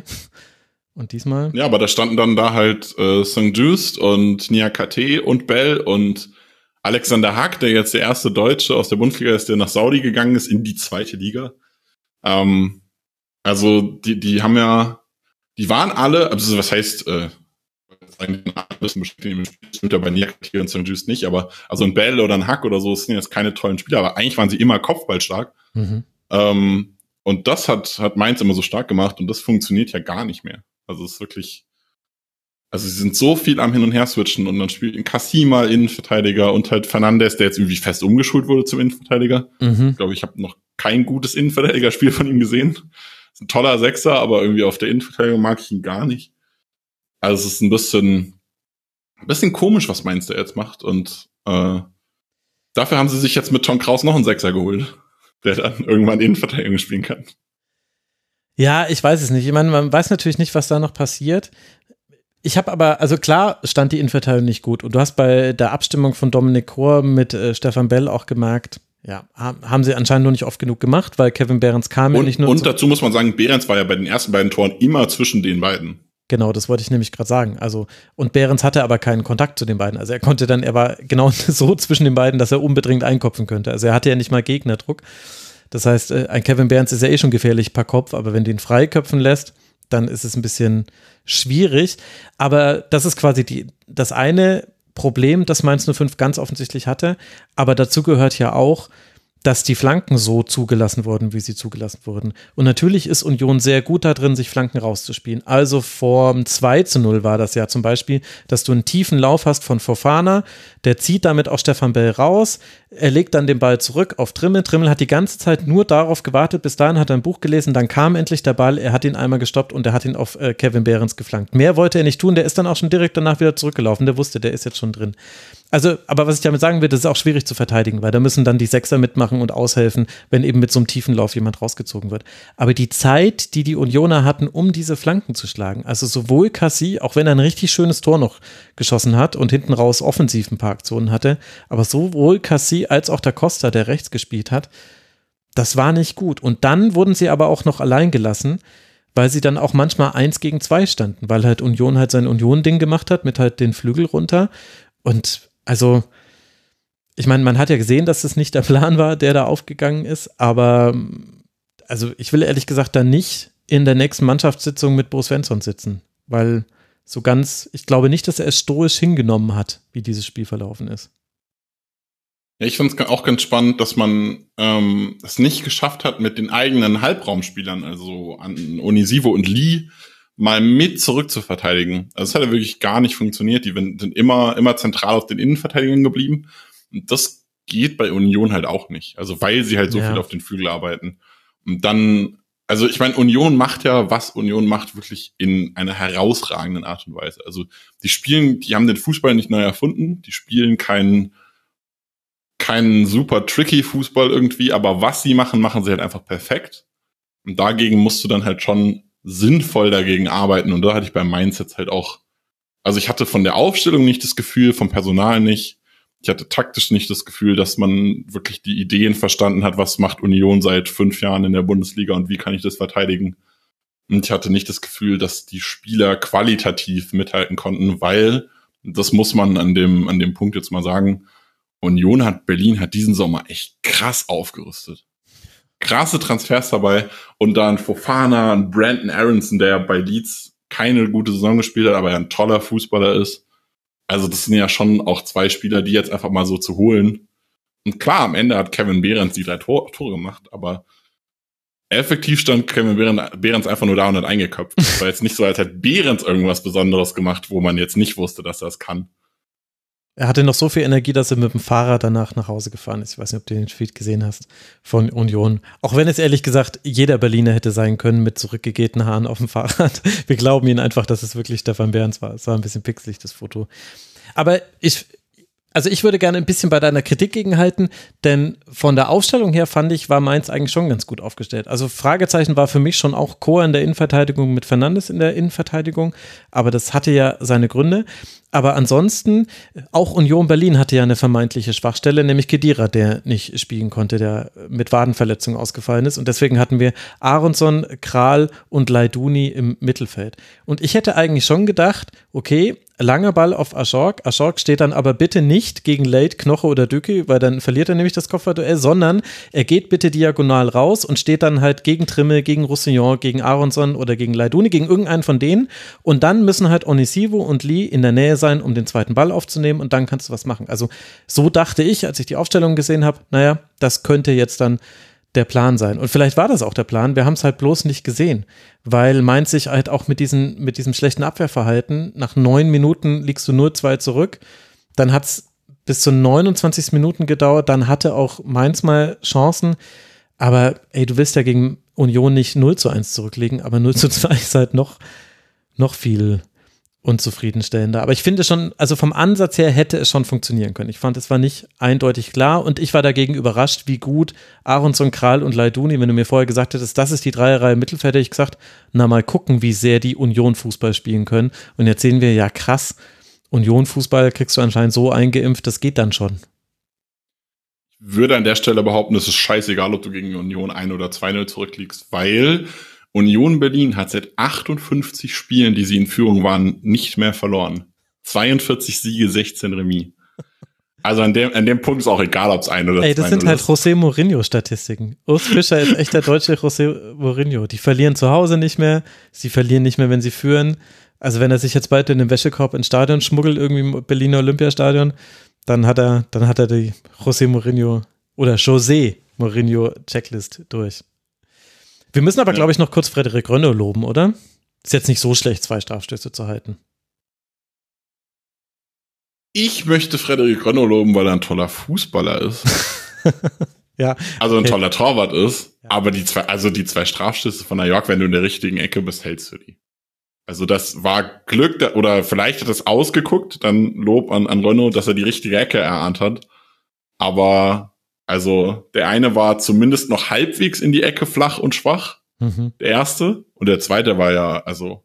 Der zweite links, war krass. Also wenn halb links flach und ohne Power. Also wie, wie kannst du denn?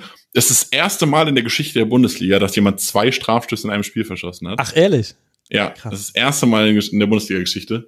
Wie kannst du denn einen Strafstoß so schlecht verschießen, dann dahin gehen und denken, ich schlänz den wieder flach halblinks? Ja, genau. Also ich dachte, als er zum zweiten Mal angetreten ist, dachte ich, okay, das wird jetzt so wie Chloe Kelly gegen Nigeria mit 117 km/h in den linken oberen Winkel. Ja, genau, das dachte ich auch. Der, der geht jetzt dahin und donnert den. Und wenn er gegen die Latte donnert, ja, ist okay. Ist halt scheiße, scheiße gelaufen, hast Scheiße am Schuh, hast du Scheiße am Schuh, Tag läuft nicht gut, Pech gehabt aber du kannst doch nicht dasselbe noch schlechter nochmal machen. Ja, das war tatsächlich richtig schlecht, ja. Ja, bitte. Und, und, er hat ja generell auch sonst keinen guten Tag gehabt. Also wir haben ja vorher schon, du hast gesagt, du hättest ihm gewünscht, dass er viele, viele hohe Bälle ablegt. Von, keine Ahnung, ich glaube, es waren 13 Kopfballduellen, hat er drei gewonnen. Ja, ja, ja. Also es hat auch einfach, also er hat auch einfach individuell nicht gut funktioniert. Ja, das stimmt. Ich meine, er hatte auch Pech bei dem Lattenkopfball, das gehört auch mit dazu. Also der war schon ganz gut. Und Ajork hat halt noch immer noch dieses Problem, das wird jetzt wahrscheinlich auch nicht mehr weggehen. Der verliert halt oft durch unsaubere Ballannahmen den Ball. Und ich hatte an einem Punkt im Spiel das Gefühl, das war in der ersten Hälfte, da hatte Mainz so zwei Angriffe, die hätten was werden können. Und das war quasi so zum ersten Mal, boah, ey, jetzt sind wir endlich mal im Angriffsdrittel und jetzt, komm, jetzt geht mal was. Und beide Mal war es so, dass halt einfach Ajork der Ball versprungen ist und dann war der Ball wieder weg und dann mussten alle wieder nach hinten laufen. Und ich kann es mir ein, nur einbilden, aber ich hatte das Gefühl, also in den nächsten zehn Minuten hat dem keiner mehr einen Pass flach in den Fuß gespielt. Ich habe zumindest keinen mehr gesehen. Kann Zufall gewesen sein, aber das ist halt ein Problem. Aber warum du einen Onisivo und einen Lee nicht gesehen hast in dem Spiel, erklärt es trotzdem nicht. Auch ein Anton Stach. Also rein theoretisch, also nochmal, dass Aronson, Kral und Leiduni dieses Mittelfeld so dominieren, das muss nicht so sein, selbst wenn die bei Union spielen.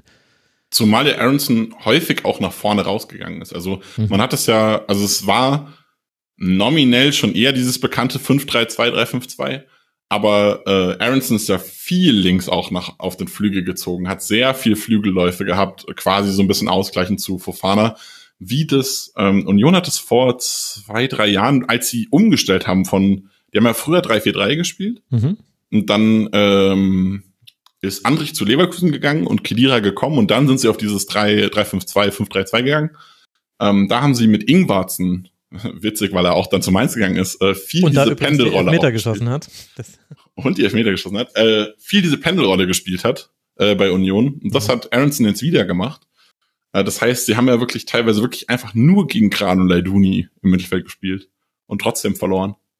Ja, Das war jetzt nicht mal, also sonst hätte ich gesagt, okay, das sind halt drei gegen zwei, vielleicht haben sie einfach mit der Überzahl wirklich viel gemacht, aber haben sie ja nicht. Also.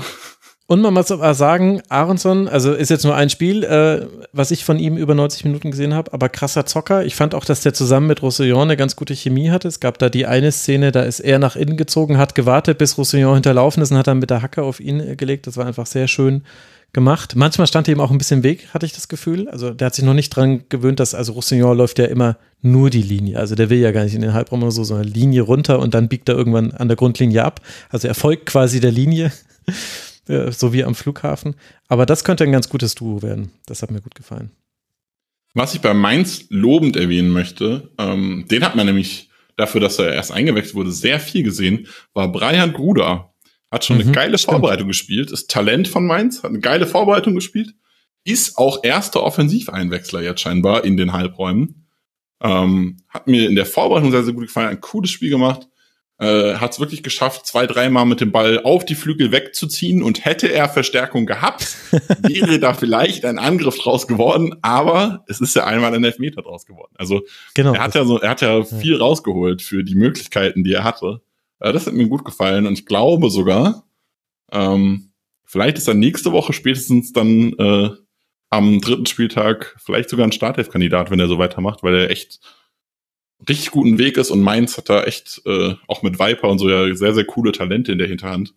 Und auch bei New York, so, Ajork hat ja auch schon zu, zu Ende der letzten Saison nicht gut gespielt, muss Mhm. man ja schon sagen. Also es ist ja ist ein andauernder Trend und wenn die weiter so spielen, dann spielen da halt vielleicht bald, boah, ich kenne keinen dritten, der da gerade spielen könnte, äh, Shabani, Viper. Gruja und Viper oder so. ja. Ja, ich glaube, ganz so krass wird es nicht kommen. Ich glaube, äh, dass äh, Bruce Svensson die langsam aufbaut. Aber ja, Gruder ist mir auch aufgefallen. Und, äh, und bei Viper haben wir es in der letzten Saison ja schon gesehen. Mal gucken. Das nächste Spiel für Mainz 05 ist ein Heimspiel gegen Eintracht Frankfurt. Danach wird man nach Bremen reisen. Und für den ersten FC Union geht es jetzt dann ans Bölle zu Darmstadt 98, bevor man zu Hause gegen Rasenballsport Leipzig spielt. Und dann werden wir doch mal sehen. Also ihr alle wisst, liebe Hörerinnen und Hörer, wenn sie 1 zu 0 führen, entweder Lautstärke aufdrehen und genießen, wenn ihr Union-Fans seid, oder wenn ihr zum gegnerischen Team die Daumen haltet, dann könnt ihr eigentlich auch ausmachen. Dann könnt ihr euch einfach nochmal dieses Segment hier anhören und euch sagen, anderen ging es auch schon so.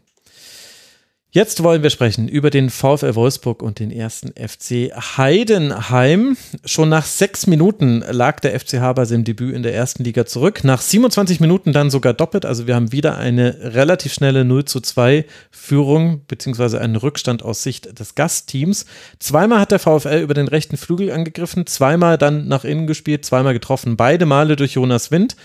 Danach gibt es noch Chancen allerdings für beide Teams. Gerade in der zweiten Hälfte ist es dann wesentlich besser. Ich glaube, Frank Schmidt hat danach gesagt, dass er die zweite Hälfte, mit der zweiten Hälfte bin ich fast komplett zufrieden. Und wer Frank Schmidt ein bisschen kennt, weiß, das ist dann schon eigentlich relativ nah an einem großen Lob. Also dann war es ausgeglichener, aber am Ende bleibt es eben bei diesem 2 zu 0. Ist jetzt auch eins der Spiele, wo du die Zusammenfassung gesehen hast. Deswegen sag mir doch mal, was, was ist dir denn da so aufgefallen? Und dann kann ich es ja auffüllen. Ja, man hat die Zusammenfassung hat leider relativ wenig vom Spiel gezeigt. Ähm, bei den Toren ist mir auf jeden Fall aufgefallen, dass ähm, Heidenheim extreme Probleme hatte, in der Mitte kompakt zu stehen. Ähm, wir hatten das Thema jetzt vorher mehrfach bei Dreierketten. Heidenheim spielt eine Viererkette, aber es hat trotzdem wenig funktioniert. Gerade Patrick Meinka hatte wirklich wirklich extreme Probleme, der eigentlich der der Leitwolf so hinten drin ist, ähm, Jonas Wind im Zaum zu halten und sich da da kompakt miteinander zu verschieben. Ähm, aber man hat sich doch immer wieder, äh, die Außenverteidiger haben sich so ein bisschen hin und her rausziehen lassen, vor allem von Czerny, der da wirklich viel Aktion gemacht hat rechts. Ähm, hat Fernbach sich immer wieder so ein bisschen rausziehen lassen. Siersleben musste nachrutschen und dann kam der Rest nicht hinterher. Ähm, hat vielleicht auch so ein bisschen dran gelegen, dass man äh, wirklich sehr offensiv begonnen hat, hatte ich das Gefühl. Also ich habe in der, kann mich nicht, ich kann mich in der Vorbereitung einmal dran erinnern, dass man gespielt hat mit Piriger und Dovedan auf der Doppel 8. Das war wild in der Vorbereitung. Aber normalerweise hat man immer ein 4-3-3 gespielt. Ähm, in dem Fall jetzt mit äh, einem 4-1-3-2, also quasi vier Angreifern. Und es sind ja wirklich vier Angreifer. Also links hat Pick statt Beste gespielt, aber Man hat dann zentral zwei Stürmer mit Klein- Kleindienst und Pieringer und Ehren Dingchi ist ja sogar auch ein gelernter Mittelstürmer, Mhm. der halt äh, rechts außen spielt. Im 4-3-3 auch rechts außen gespielt hätte. Aber dann hast du mit, mit vier eigentlich Angreifern gespielt und dann ist Beck ja auch noch eher ein Offensiver. Da wundert's mich auch nicht, dass, und wir hatten es auch schon vorher Thema, neben dem Sechser halt immer wieder Räume entstehen und es dann nicht schaffen, da die Räume zu schließen. Und dann ist Wolfsburg halt auch einfach sehr, sehr gut darin, ähm, mit Swanberg, mit Mayer, also Mayer jetzt auch, aber äh, halt auch mit den anderen, mit anderen Spielern, Gerhard, der da die letzten Spiele viel gespielt hat, ähm, in diese Räume zu stoßen, zu unterstützen. Baku überläuft gerne, läuft auch gerne innen, unterläuft gerne innen in die Halbräume und gibt dann seinem Außen auf den Flügelräume. Also dieses klassische Wolfsburg-Spiel, ähm, ich besetze die Halbräume, starte von da nach außen und greife über den Flügel an, was Wolfsburg ja viel macht. Ähm, wurde davon befeuert, dass Heidenheim halt so offensiv gespielt hat und nur mit einem, mit einem Sechser hinten drin, der alles alleine machen muss, hinter vielen Offensiven und war vielleicht nicht die beste Idee. Ja, ich meine, ich hatte das Gefühl, dass es da um Geschwindigkeit ging, weil Dingchi ist natürlich ein schneller Spieler und Wolfsburg hat eben auch das Tempo über die Außen, auch wenn man sagen muss, dass bei Wolfsburg auch viele Unbekannten im Kader stehen. Also jetzt natürlich nicht für Frank Schmidt und Heidenheim, die haben sich vorbereitet, aber Mayer ist ja erst jetzt ein paar Tage da, der hätte eigentlich auch gar nicht spielen sollen, aber Maxi Arnold war unpässlich, deswegen wurde er gleich reingeworfen. Czerny hat äh, gespielt. Äh, Das heißt, man hatte da dann schon mit Cesiger dann hinten drin noch in der Innenverteidigung und Mähle, der diesmal als Linksverteidiger gespielt hat. Der war im Pokal, wenn ich mich richtig erinnere, auf dem rechten Flügel und vor allem auch rechts außen. Wo, wobei ganz kurz dazu, das war ja absehbar, weil ja ähm, der ein anderer Linksverteidiger, den man geholt hat, Rogerio, noch gesperrt ist aus seiner alten Genau. Liga. Ja, genau. Der hat eine Sperre von Sassuolo, glaube ich, noch mitgebracht. Aber deswegen, also das war, glaube ich, glaube ich, der Gedanke, dass du Geschwindigkeit hast und so weiter. Aber es ist halt wirklich krass, dass genau das, was Wolfsburg auszeichnet, dann halt auch zu den Toren geführt hat, nämlich diese tiefen Läufe. Also einmal war es Swanberg, der nicht aufgenommen wurde, einmal war es Baku, der eben eingerückt war und dann auf den Flügel rausgespielt hat. Beide Male war, es einfach, ja, da war einfach niemand da und einer aus der Innenverteidigung musste rausrücken. Das war sehr einfach. Plus, man muss auch sagen, beim 1 zu 0, Müller kann den Ball auch festhalten. Das ist dann schon auch eher ein Torhüterfehler, was natürlich ein undankbarer Start ist. Und dennoch, und also es ist noch fast das 3 zu 0 gefallen. Also so ehrlich muss man sein. Und es hatte auch Wolfsburg hinten raus noch einige Chancen. Aber dennoch hat man auch wieder so ein Phänomen gesehen, was es auch in der letzten Saison schon öfter gab. Wenn Wolfsburg dann mal führt, dann ist es das Anti-Union. Dann kann nämlich alles passieren. Dann kann es sein, dass man das gewinnt. Es kann auch sogar sein, dass man das hoch gewinnt. Aber kann auch sein, dass man hier das 2-1 und das 2-2 kassiert. Und ich meine, Heidenheim hatte ja noch den Pfostenschuss oder nee, der ging knapp am Pfosten vorbei. Das war nach einer Ecke. Sehr, sehr gute Chance. Und hatte noch zwei, drei andere Chancen. Die hat man halt bloß nicht genutzt. Das habe ich ehrlicherweise nicht so ganz nachvollziehen können, warum das bei Wolfsburg wieder so war. Vielleicht hat es mit dem Saisonzeitpunkt zu tun, vielleicht mit den Wechseln, die man dann machen musste. Aber also da gibt es noch Potenzial. Mir hat auch so ein bisschen ähm, bei Heidenheim, wenn man mal den Ball hatte, auch dann wiederum so ein bisschen der Mut gefehlt. Weil, in, also gerade wenn du mit vier Stürmern spielst und dann möchtest du ja auch, also das ist dann ja auch niemand, okay, Pick so ein bisschen, der dann den Flügel bespielt, aber der hat, ist auch, der letzte soll ja viel rechts gespielt, weil links halt Beste gesetzt war. Da hat Pick dann, ist glaube ich auch Rechtsfuß, oder? Ist Pick Rechtsfuß? ja. Ich glaube, ist Rechtsfuß. Viel auf den Flügel rausgearbeitet. Das hat er jetzt halt auch wieder nicht gemacht, weil er als Rechtsfuß natürlich eher in Richtung Zentrum arbeitet. Dann hat man es nicht ganz so gut geschafft, dann mit einem ähm, Manon Busch, der sich früh verletzt hat, aber auch dann, äh, wie heißt der, der reingekommen ist, Traoré, Mhm. ähm, da dann die Flügel so richtig zu bespielen und so richtig Offensivpower reinzubringen. In der zweiten Halbzeit wurde das dann besser, hatte ich das Gefühl. Also vor allem, ähm, vor allem Traoré rechtzeitig hat es immer so ein bisschen besser nach vorne gekommen und äh, hat da so ein bisschen sich mit, mit Dingchi ganz gut verstanden und die Räume gefunden. Äh, was man so halt in den Highlights gesehen hat, muss ich auch wieder dazu sagen, ich kenne jetzt, ich sehe nur, was gut gelaufen ist quasi in dem Fall. Ähm, aber da hat man in der ersten Halbzeit halt nichts von gesehen und auch die 1-2 Angriffe äh, von Heidenheim, die man in der ersten Halbzeit gesehen hat, waren halt nicht so. Ähm, und das fand ich, fand ich äh, gut, dass es später funktioniert hat. Aber da muss man sich auch mehr drauf besinnen. Was waren die Stärken, die Heidenheim äh, zu diesem Aufstieg gebracht haben? Äh, es ist immer schwierig. Ich habe ähm, vor, de, vor dem Spiel war immer die, äh, vor der Saison war so ein bisschen die Diskussion, okay, ist jetzt Heidenheim die Mannschaft, die eher in der Liga bleibt oder Darmstadt? Und dann war die Aussage, ich habe gehofft, ich habe getippt, dass Heidenheim eher in der Liga bleibt, weil sie sich wirklich gut verstärkt haben. Aber sie sind nicht in ihr Spiel gekommen. Darmstadt jetzt wiederum heute war, reden wir später noch genauer Ja. drum, die haben ihr Spiel schon sehr gut gespielt. Es Ja, hat das sehr gut funktioniert, was sie so machen. Und die haben sich nicht krass verstärkt, die haben sogar mit, mit Tietzen und äh, Pfeiffer noch zwei Stammspieler verloren. Aber sie haben ihr Spiel weitergemacht und sind ihren Weg gegangen und das hat funktioniert.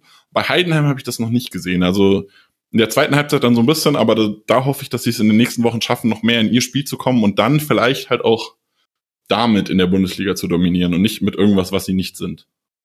Ja, und sie müssen vor allem ein bisschen mehr bei sich bleiben. Also das hast du dann sehr wahrscheinlich nicht gesehen, weil das sind, waren halt definitiv keine Highlight-Szenen. Aber Heidenheim hatte vor allem in der ersten Hälfte mehrere Möglichkeiten zu kontern oder zu verlagern und jedes Mal hat der jeweilige Spieler abgebrochen. Also es gab einmal Kleindienst, der hätte einfach aufs Tor zugehen können und da hätte was draus entstehen können und er bricht quasi richtig ab und läuft dann so horizontal und wartet, bis jemand kommt und bis dahin sind halt irgendwie sieben Wolfsburger an ihm vorbeigelaufen und dann standen sie halt wieder alle gegen den Ball. Also war völlig, äh, der Wald ist quasi an ihm vorbeigezogen, während er abgebrochen hat. Und Maloney hatte auch mal einmal die Möglichkeit, so eine richtig schöne Verlagerung auf den Flügel zu spielen. Und du hast doch gesehen, er wollte den Ball spielen und hat dann aber doch, ah nee, ich schieb ihn nochmal zum Innenverteidiger zurück. Also da war, glaube ich, so ein bisschen, vielleicht auch, weil man eben schon dann 0 zu 2 zurücklag oder 0 zu 1 war es bei der einen Szene, so ein bisschen Vorsicht mit dabei. Das wurde dann besser. Ich hatte auch das Gefühl, dass das auch daran lag, dass, also Sessa hat mir gut gefallen und ich fand, dass Ehren Dingshi kein gutes Spiel gemacht hat.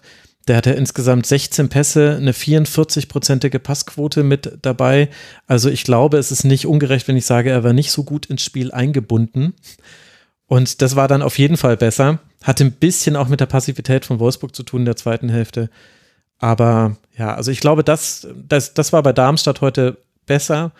Ähm, Aber Heidenheim hatte seine Gelegenheiten. Also wenn diese Chance da reingeht zum 1 zu 2 nach Ecke, die eigentlich auch relativ schön rausgespielt war, das, das ist, glaube ich, das, was es so ärgerlich macht und worüber sich auch Frank Schmidt geärgert hat. In der zweiten Hälfte hast du gesehen, man ist so halbwegs auf Augenhöhe und erste Hälfte war halt einfach in einzelnen Situationen zu schlecht. Ähm, was man festhalten kann, ist, beide sind wieder unglaublich viel gelaufen, 123 Kilometer, beide Teams. Auch Wolfsburg hat da sehr, sehr viel gemacht. Maier hat ein gutes Spiel gemacht. Der ist immer wieder so äh, an seinem Gegenspieler mit Tempo vorbeigegangen, obwohl er gar nicht so krass schnell im Antritt ist. Also ich habe es nicht ganz verstanden, aber er hat dadurch immer wieder Bewegung reingebracht. Mähle war fehlerfrei eigentlich. Ich glaube, der hat irgendwie zwei Fehlpässe oder so gespielt und war überall immer zu finden. Baku hat ein gutes Spiel gemacht, äh, hat mit Czani zusammen einen sehr offensiven, guten rechten Flügel gebildet. Allerdings auch über den Flügel waren sie attackierbar. Das ist quasi der Alfonso Davis des VfL Wolfsburg. Ich glaube, das hat man auch in der, Hi- in der Highlight-Zusammenfassung gesehen. Ich habe dich gerade zucken sehen, als ich den Namen Baku genannt habe. Ja, das Ding ist, ich äh, bin kein Fan von Baku als Rechtsverteidiger. Ähm, das hat auch so ein bisschen in Anführungszeichen historische Gründe, wie dieser ganze Baku als Rechtsverteidiger-Hype überhaupt entstanden ist. Ähm, der war ja ursprünglich bei Mainz, ist ja eigentlich ZM gewesen Mhm. ähm, und wurde dann aus Personalnotgründen zum Rechtsverteidiger umgeschult. Wolfsburg hat mit ähm, William und wie hieß der zweite? Kevin Babu zwei rechts, äh, verletzte Rechtsverteidiger gehabt und hat äh, jemanden gesucht, der jetzt ein Quick-Fix für Rechtsverteidiger ist und dann wieder ins Zentrum rücken kann. Dafür ist er gekommen und dann hat äh, Olli Glasner damals, er war total unzufrieden mit äh, Baku rechts hinten. Dann war Babu wieder fit. Babu hat hinten gespielt und Baku vorne, rechts außen. Und die sind dann sehr stark eingerückt im 4-2-3-1, sehr enger außen gespielt. Ähm, und da ist Baku explodiert und plötzlich haben alle davon geredet, dass Baku ein guter Rechtsverteidiger sei.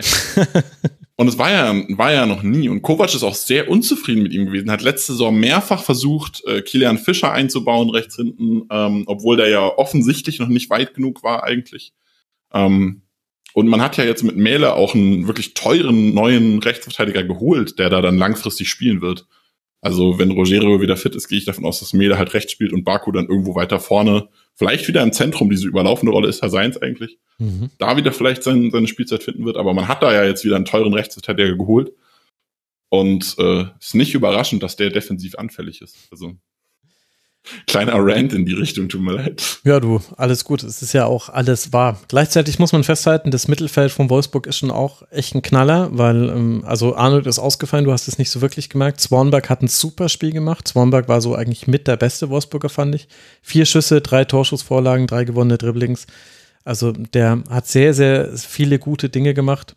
Und Jonas Wind hat die beiden Tore gemacht. E-, ehrlicherweise muss ich sagen, ansonsten, ich, hab, ich kannte quasi das Ergebnis und dass Wind die Tore gemacht hat, aber hatte vom Spiel noch nichts gesehen. Dann dachte ich mir, geil, der, jetzt, jetzt, ist, jetzt ist der Knoten geplatzt, jetzt geht's richtig ab bei ihm. Ich kann mich neben den Toren an keine Aktion von ihm erinnern. Leider. Äh, ich auch nicht. Also ich habe ich hab extra geguckt, es gibt in den Highlights, die ich gesehen habe, keine einzige Jonas Wind-Aktion, die nicht seine zwei Tore sind. Ja. Also äh, das wollte ich auch nochmal ansprechen, dass, dass, dass ich irgendwie bei ihm Wind ist eigentlich, kam der als mitspielender Stürmer, aber irgendwie ist plötzlich so ein bisschen zum, zum Goalgetter geworden und macht wenig anderes. Bisschen komisch. Ja, es, aber gut, ich meine, es ist sehr früh in der Saison. Da kann sich bei Wolfsburg auch noch was zu tun. Ähm, Im Forum hat Wolf äh, noch äh, einige Dinge geschrieben, sehr lange Analyse, aber unter anderem hat er da auch noch das Anlaufen angesprochen. Das stimmt, ist mir auch aufgefallen. Da gab es manchmal so Phasen. Sagen wir es so, es sind nicht alle im gleichen Tempo mit dem gleichen Plan angelaufen. Auch da kamen ein paar Kilometer. Mhm von den 123. Deswegen da gab es manchmal krasse Löcher, in die dann äh, Heidenheim auch reinspielen konnte. Es war allerdings jetzt nie so wild, weil in der letzten Kette standen sie immer super. Da kann ich mich bei Wolfsburg jetzt an wenig Fehler erinnern. Es geht jetzt dann weiter für den VfL beim ersten FC Köln und dann reist man nach Hoffenheim und für den ersten FC Heidenheim wartet jetzt dann zu Hause die Heimpremiere gegen die TSG aus Hoffenheim, bevor man dann nach Dortmund reisen wird. Das sind die nächsten beiden Partien. Für die Heidenheimer und äh, damit sind wir so beim Spitzenspiel, glaube ich, dieses Spieltags angelangt, zumindest was eben auch so die Erwartungen an das Spiel angingen. Leverkusen gegen Rasenballsport Leipzig ist die nächste Partie, die wir besprechen wollen. Und wenn sich so zwei vermeintliche, zumindest Spitzenteams früh in der Saison treffen, dann hält das Spiel ja nicht immer, was das Papier verspricht. Aber hier war es anders. Teilweise war es richtig rasant. Frimpong und Tar bringen Leverkusen in der 24. und 35. Minute in Führung. Danny Olmo kann dann nach Ecke wenigen Minuten später auf 1 zu 2 verkürzen. Florian Wirz erhöht in der zweiten Hälfte auf 3 zu 1, aber Openda kann nach einem Freistoß verkürzen, steht kurz darauf alleine vor dem Tor, aber trifft erst nur sein Standbein und dann den Pfosten. Man mag sich nicht ausmalen, was los gewesen wäre in Internet Deutschland, wenn das Timo Werner passiert wäre. Das aber nur mal on a side note. So endet dieses Spiel nämlich mit 3 zu 2 für Leverkusen. Du hast dir das Spiel über die volle Spielzeit gegeben, weil es sich auch Gottverdammt nochmal gelohnt hat. Es war ein schönes Spiel, oder? Es war ein sehr geiles Fußballspiel. Ähm, jetzt mal abgesehen davon, welche Vereine da gespielt haben. Ähm, aber also sportlich wirklich, wirklich sehr, sehr toll. Hat sehr viel Spaß gemacht. Du hast jetzt gerade angesprochen, Openda hat sich den eigenen Fuß angeschossen, hat Wirtz auch gemacht und bei ihm ist er halt oben im Winkel gelandet. Im hohen Bogen. Also wenn das andersrum ausgeht, dann geht das Spiel halt 2-3 aus und das kann auch keiner meckern. Mhm. Das ist wirklich ein sehr, sehr unterhaltsames, auch taktisch super spannendes Fußballspiel war ähm, würde ich einsteigen bei Leverkusen. Äh, fand ich super, super spannend. Ähm, es ist nicht unnormal, dass man, dass man asymmetrisch spielt, vor allem wenn man Frimpong hat, aber ähm, Frimpong im eigenen Ballbesitz immer auf letzter Kette gestanden, also immer auf, auf Höhe Abwehrkette äh, des Gegners gestanden. Und Jonas Hofmann ist dann, der Nationalmannschaft Wingback gespielt hat, äh, wir erinnern uns, ist häufig in diese Räume gegangen, hat die Bälle genommen, hat die Bälle verteilt, äh, daraus so ein bisschen Spielmacher, Spielmacher Aufbauspiel gespielt. Das war sehr, sehr cool. Also das habe ich selten so gesehen. Freiburg macht es manchmal in die Richtung, aber Günther steht nie so hoch, wenn, wenn Grifo abkippt. Ähm, dass man wirklich einfach den nominellen Außenverteidiger wirklich auf die letzte Kette. Es war ganz, ganz lange Zeit, weil Grimaldo, äh, nicht Grimaldo, Boniface auch viel abgekippt ist ähm, mit seinem Tempo viel beweglich zwischendrin war, war häufig Frimpong einfach der höchste Spieler von, von Leverkusen. Es war wirklich sehr, sehr unterhaltsam. Es hat gut funktioniert. Man hat da ähm, Leipzig gut hinten reingedrückt bekommen, ist ja auch mit den, mit den Angriffen über rechts anfangs wirklich sehr, sehr gut gestartet. Leipzig hat sich dann sortiert, hat es so ein bisschen aufgefangen. War taktisch sehr, sehr spannend, ähm, dass sie sich wirklich explizit in der Arbeit gegen, gegen den Ball darauf äh, so ein bisschen angepasst haben, dass sie halt, dass die halt so spielen, wie sie spielen.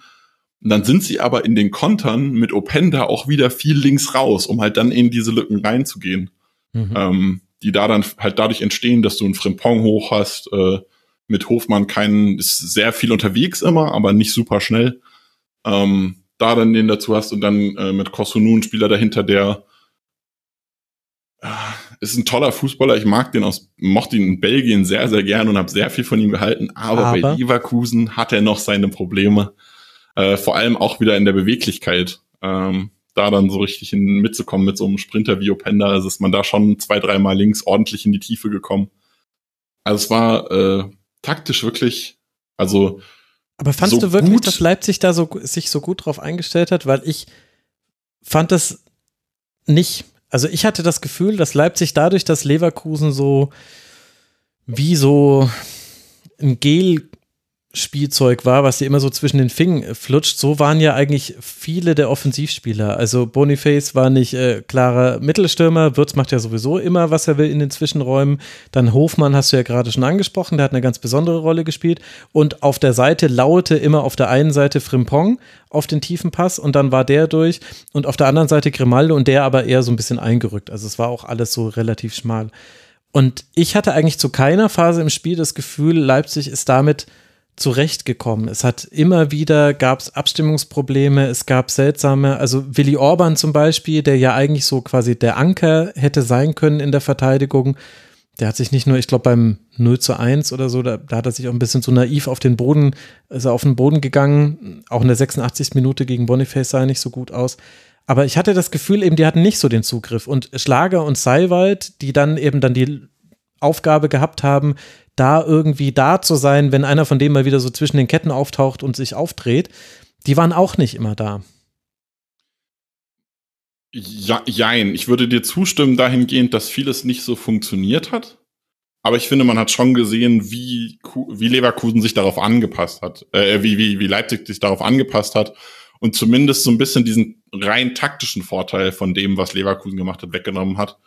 Ähm, es war halt, es sind halt trotzdem noch überragende Spieler, die dann Mhm. vieles trotzdem gemacht haben. Gerade Florian Wirtz ist ja, also du kannst dich auf Florian Wirtz taktisch so gut einstellen, wie du willst. Das ist Florian Wirtz. Also ähnlich wie ein Musiala bei Bayern oder so. So Spieler kriegst du halt einfach nicht. Oder ein Thomas Müller, wir hatten das Thema vorher auch, äh, auch so Spieler kriegst du halt einfach nicht so komplett eingefangen. Ähm, und Jonas Hofmann in aktueller Form ist dann halt auch wieder so ein Spieler. Also gerade in dieser Rolle, den, die er hat, ist halt seine Paraderolle, da ist er richtig stark drin. Ähm, ist ja sogar gelernter Zehner oder Achter, glaube ich sogar, hat er früher gespielt und ist dann erst auf den Flügel raus, wenn ich es richtig im Kopf habe.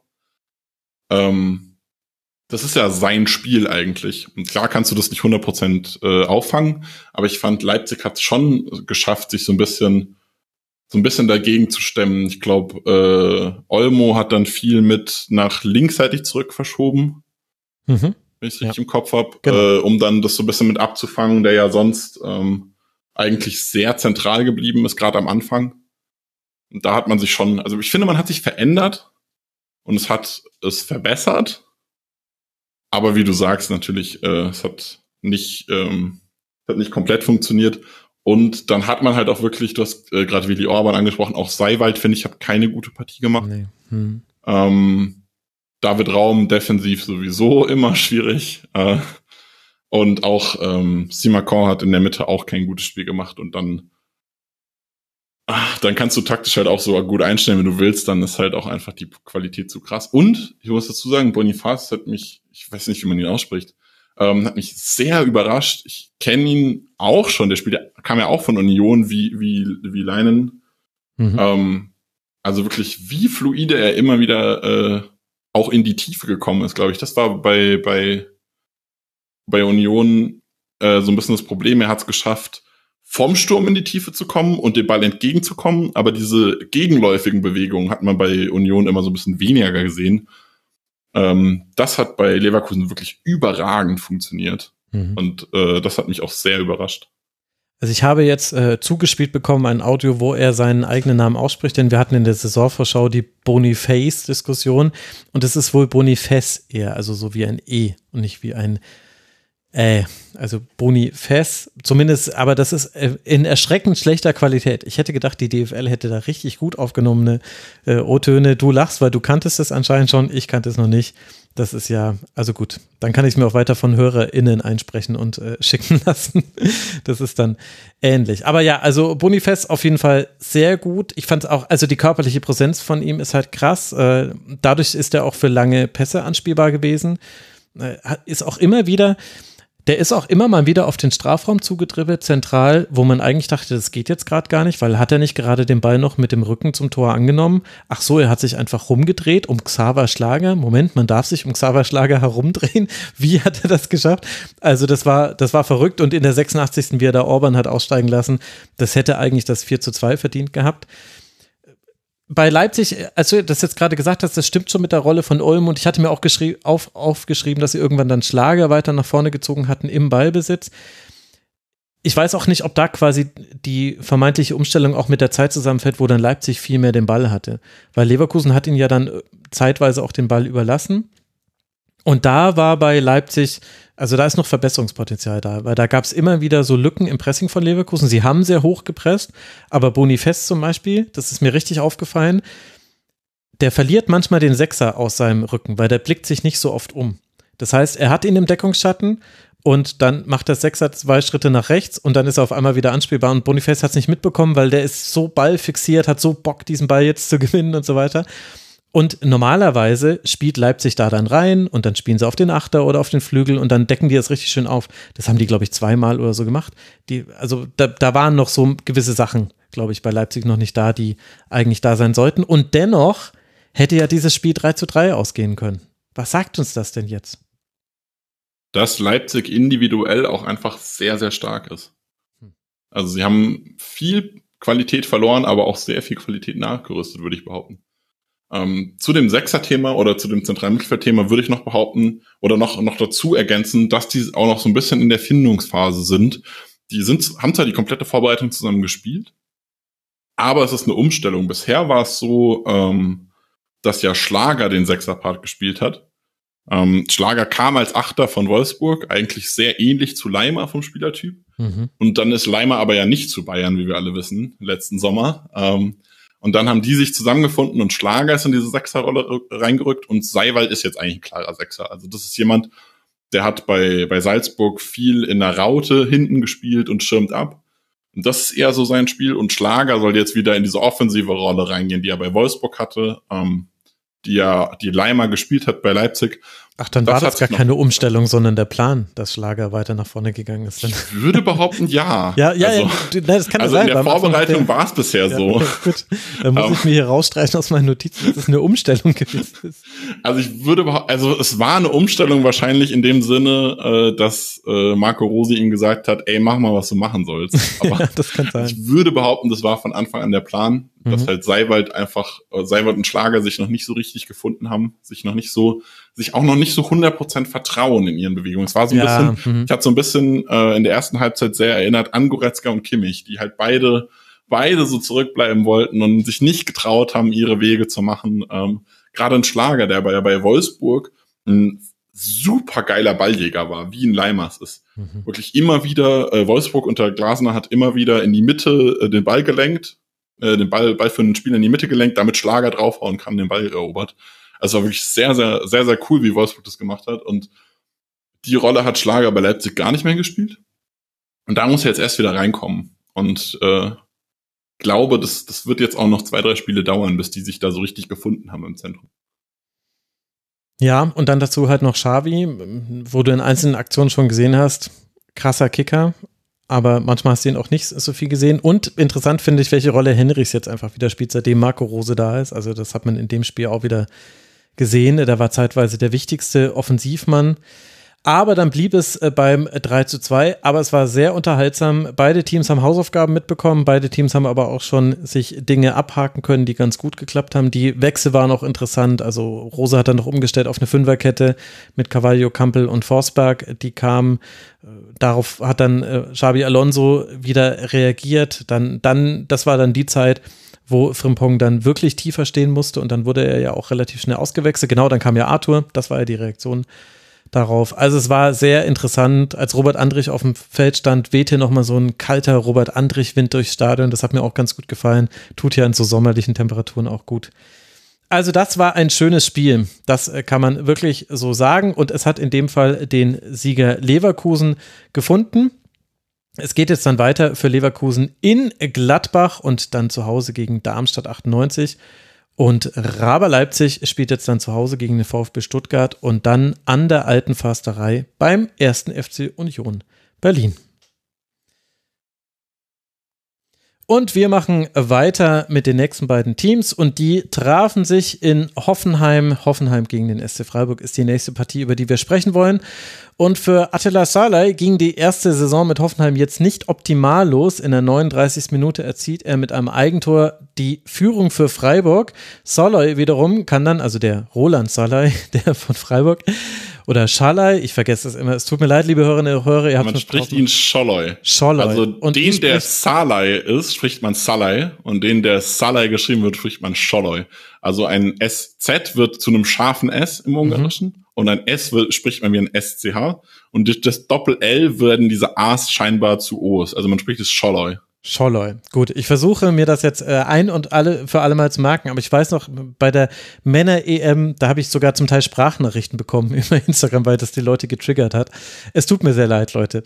Also, Scholloy kann noch vor der Halbzeit erhöhen auf 2 zu 0 und Gregoritsch muss eigentlich kurz nach der Pause zum 3 zu 0 treffen, doch erst rettet Kabak vor der Linie und dann trifft er auf der anderen Seite zum 1 zu 2, weshalb es noch eng wird mit dem Auswärtssieg für den SC. Am Ende bleibt es dann allerdings beim 2 zu 1 und Matarazzo hat damit auch im siebten Spiel gegen Christian Streich nicht gewinnen können. Das ist eine bemerkenswerte Serie.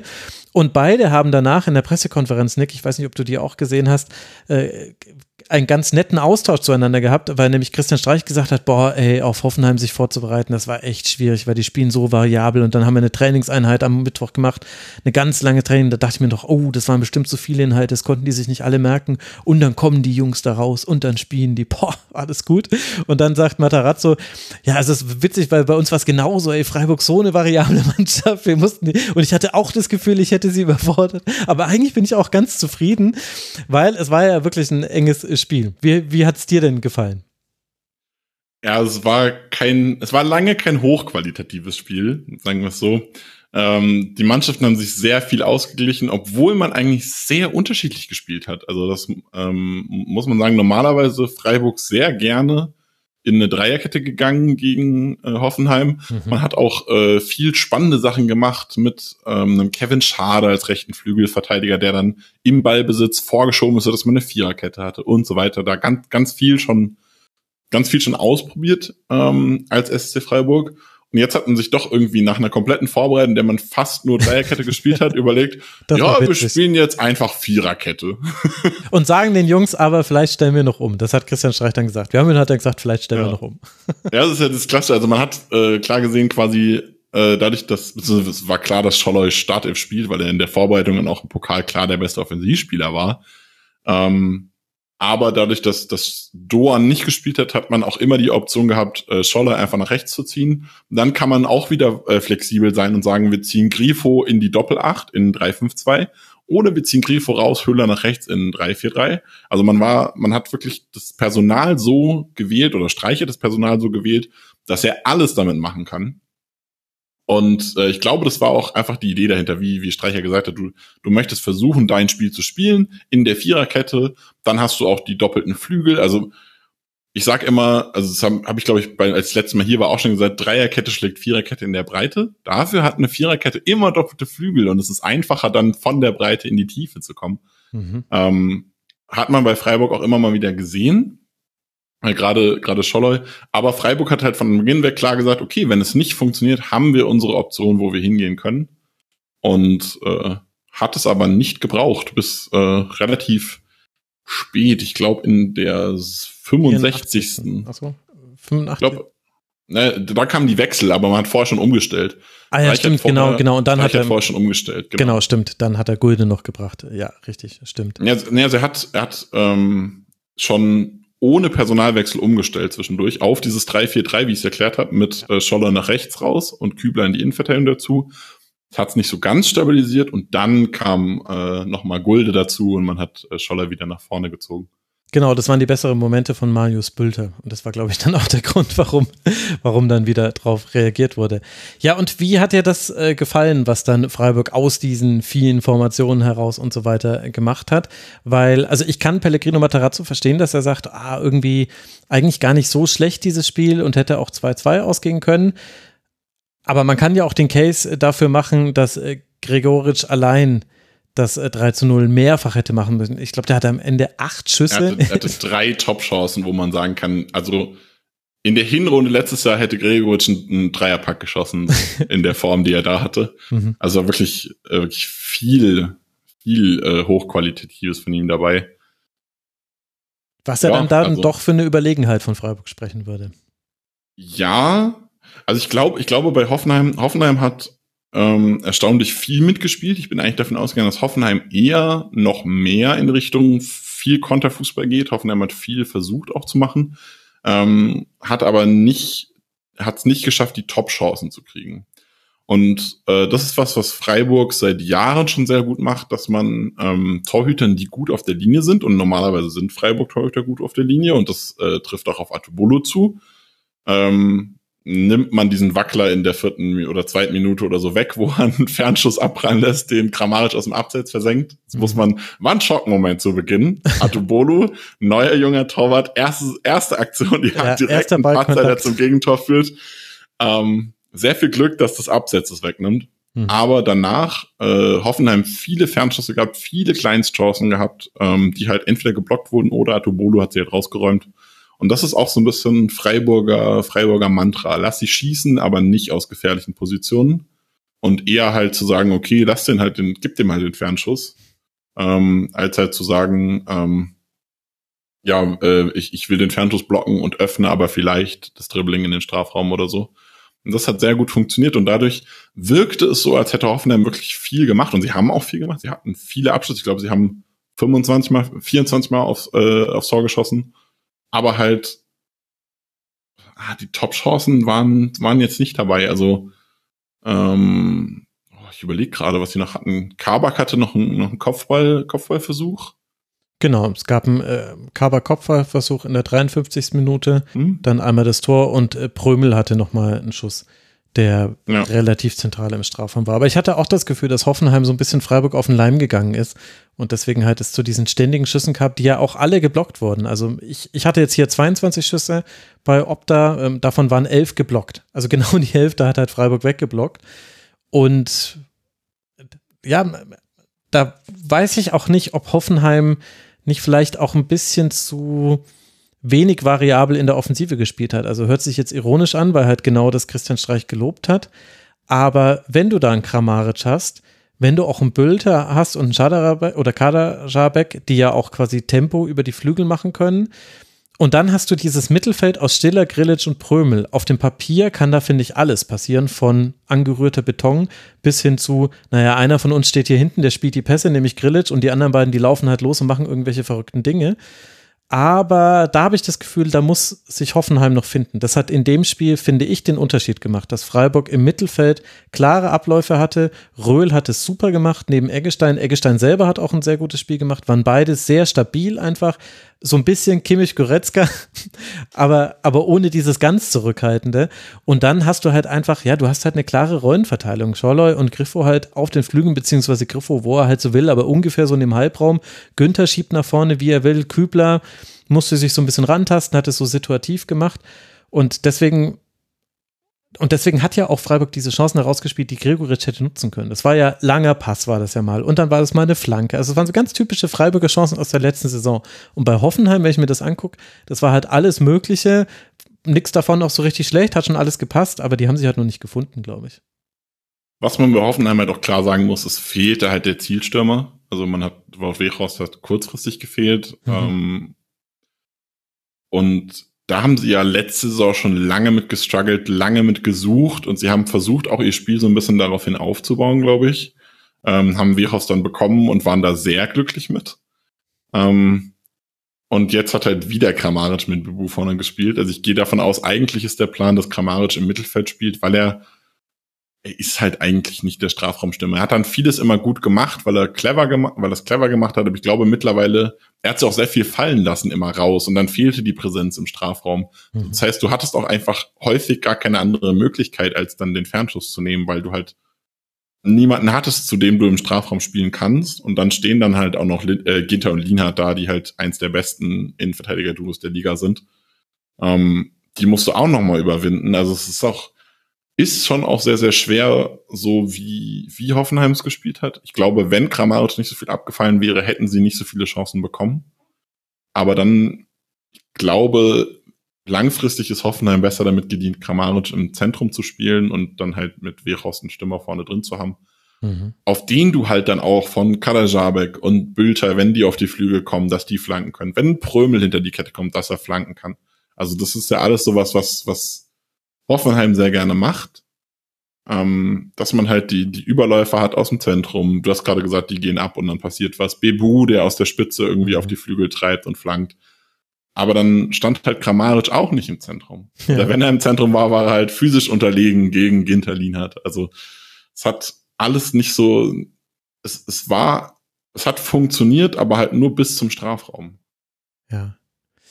Ich, ich habe mir hier aufgeschrieben, bei Freiburg gegen den Ball habe ich mir aufgeschrieben, Innenverteidigung steht sehr stabil, blockt viele Schüsse und verteidigt oft mit 2 gegen 1 im Duell mit Bebu. Und da ist ja dann genau die Frage, wo war Kramaric in dieser Situation? Ja. ja, genau. Also Kramaric hat immer wieder aus der, aus der, aus dem Sturm gefallen und dann war es halt auch schwer. Also Bebu ist ja sowieso schon kein Strafraumstürmer eigentlich. Er ist ja eigentlich ein Rechtsaußen. Ja. Ähm, der halt so in dieser Geraldo Becker sind wir wieder bei dem 3-5-2, wie man es halt gerne spielt. Funktioniert ja defensiv stabil auch wenig bei Hoffenheim. Ähm, trotz überragendem Personal, also Kabak, Brooks, äh, Saleh ist, ist schon stark, ähm, hat auch Defensivprobleme. sind wir wieder bei diesem Dreierketten-Thema. Ähm, das ist ja das eigentlich Absurde, dass Hoffenheim acht Innenverteidiger hat. Ich glaube, das ist jetzt sogar nicht mal eine Übertreibung im Kader. Und gleichzeitig haben sie aber eigentlich die Offensivspieler, die perfekt wären für eine Viererkette und dann 4-2-3-1, 4-3-3 oder irgendwie so, weil du dann halt irgendwie, dann kannst du Kramaric auf die 10 stellen. Und äh, du kannst sagen, okay, da machen wir eine, eine Aufgabenteilung zwischen Prömel und Grillitsch.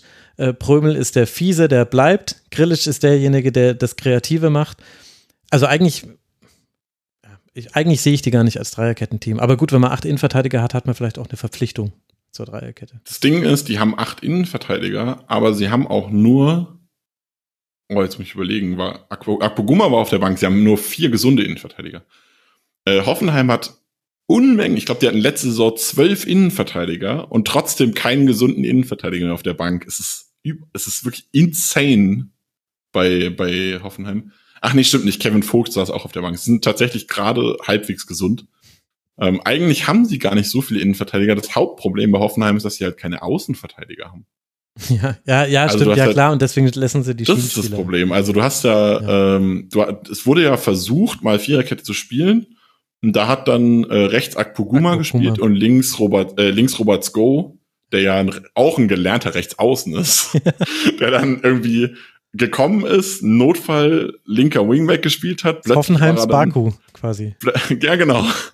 Plötzlich war er dann Viererketten Linksverteidiger. Das war nie gut. Aber und dann haben sie gesagt, warum ist das so ein schlechter Linksverteidiger? Und er hat gesagt, Moment, was ist denn hier jetzt passiert? Ja, ja also, also Skos Karriere ist schon krass stagniert, einfach nur, weil er bei Hoffenheim sich in den Dienst der Mannschaft gestellt hat und halt, halt links hinten gespielt hat quasi. Anstatt seine, der kam ja als Torschützenkönig aus der dänischen Liga, glaube ich, damals. Genau, dänische Superliga kam der als Torschützenkönig äh, zu Hoffenheim. Mit seinen geilen um, Distanzschüssen, auf die ich mich so gefreut habe, ja, ich noch richtig gehypt ja. habe in der Saisonvorschau. Da hatte ich so ja. ein Highlight-Reel gesehen und hast du davon nichts gesehen, weil er wurde Alfred Schreuderisiert, nämlich positionsfremd eingesetzt und dann einfach vergessen. Es gibt ein Spiel, Alfred Schreuder, 4-2-3-1, Robert Sko spielt Linksverteidiger und Kevin Akpoguma spielt Linksaußen. Und das sagt alles darüber aus, was mit Sko gemacht wurde. Ähm, aber, also, um zum Thema zurückzukommen, es gibt keine richtigen Außenverteidiger. Man hat sich jetzt auch nicht mit Außenverteidigern verstärkt. Man hat Bülter geholt, der ja mhm. bei Schalke Doppelspitze geholt, gespielt hat. Ich weiß gar nicht, warum der jetzt eigentlich links spielt. Also, hat man ihn dafür geholt oder tut er es jetzt einfach? Man hat Justwan geholt, der ein gelernter Zehner ist, der bei Paderborn so einen aggressiven Links-Rechts-Außen gespielt hat. Also es ist, man, man hat sich ja auch schlichtweg nicht als Außenverteidiger verstärkt. Angelino war ja auch schon immer offensiv stark. Raum gelernter Linksaußen, der zum linken Wingback umtrainiert wurde und jetzt plötzlich wieder Linksverteidiger ist. Also ich sag mal, Nico Schulz und Robin Gosens, das ist genauso, das ist irgendwie so ein deutsches Ding. Linksaußen zu holen, die Linksfuß sind, äh, zum Linksverteidiger, zum Flügelverteidiger umzutrainieren und plötzlich ist er Viererkern Linksverteidiger. Ja, ach naja, gut. Aber da wollen wir jetzt mal nicht ins Detail gehen. Das ist Hoffenheim äh, gegen äh, Freiburg. Wir reißen meine Zeitvorgabe schon wieder mit Bravour. Hoffenheim wird jetzt dann in Heidenheim spielen und dann zu Hause gegen Wolfsburg. Freiburg wird gegen Werder Bremen zu Hause spielen und dann in Stuttgart. Und damit kommen wir zum Samstagabend Topspiel. Borussia Dortmund durfte antreten zu Hause gegen den 1. FC Köln, beziehungsweise nach diesem Spiel muss man sagen, musste antreten, denn das war ein hartes Stück Arbeit für den BVB. Lange spielt sich Dortmund kaum Chancen heraus und muss immer wieder Kölnern hinterherrennen, die schnell umschalten. In der zweiten Hälfte hat der FC vielleicht sogar das Chancenplus. Definitiv hat man Chancen, am Ende rettet dann meistens Kobel sehr gut, bis dann in der 88. Minute Dortmund doch treffen kann. Matcher verlängert eine Ecke auf Malen. Der hätte eigentlich schon ausgewechselt werden sollen, aber äh, wurde es dann doch nicht, weil jemand äh, Krämpfe bekommen hatte. Ich weiß gerade gar nicht, ob es Benzebaini oder Riason war. Auf jeden Fall, die beiden mussten raus und dann äh, ging es doch nicht. Und er schafft es dann, sein Standbein so anzuschießen, dass er über Paccarada hinweg, der anstatt Malen zu decken, den, den ersten Pfosten verteidigen wollte, was auch völlig okay gewesen wäre. Er hat halt einfach nur Pech. Also so fliegt dieser Ball ins Tor. Große Ekstase, großer Jubel. Borussia Dortmund hat ein Team besiegt, in dem dann irgendwann äh, so Menschen gespielt haben, die jetzt vielleicht nicht jedem geläufig sind, wie zum Beispiel Max Fink-Grafe. Da musste ich auch noch mal ganz kurz äh, in meine Notizen reingucken, die ich vor der Saison gemacht hatte. Warum hat sich denn der BVB so schwer getan? Sind es die alten Probleme aus der letzten Saison? Ähm, ja, es ist das Problem, dass Dortmund wenig kreative Ideen gegen tiefstehende Mannschaften hat. Es ist, also es ist ja auch in der letzten Saison schon so gewesen, dass man, es wird dann immer darüber geredet, okay, gegen die Kleinen muss man gewinnen, aber genau nicht. Also Dortmund ist ein Konterüberfall-Tempo-Team und die Kleinen sind die, die sich zurückziehen gegen den, gegen die Dortmunds Fußball nicht funktioniert. Und dann, gerade dann, musst du Alternativen finden. Und die gibt's bei Dortmund einfach nicht. Ähm, man hat das in der Rückrunde dann dadurch geschafft, dass Julian Brandt halt einfach sehr viel Julian Brandt Sachen gemacht hat. Und dadurch ist es sehr krass geworden.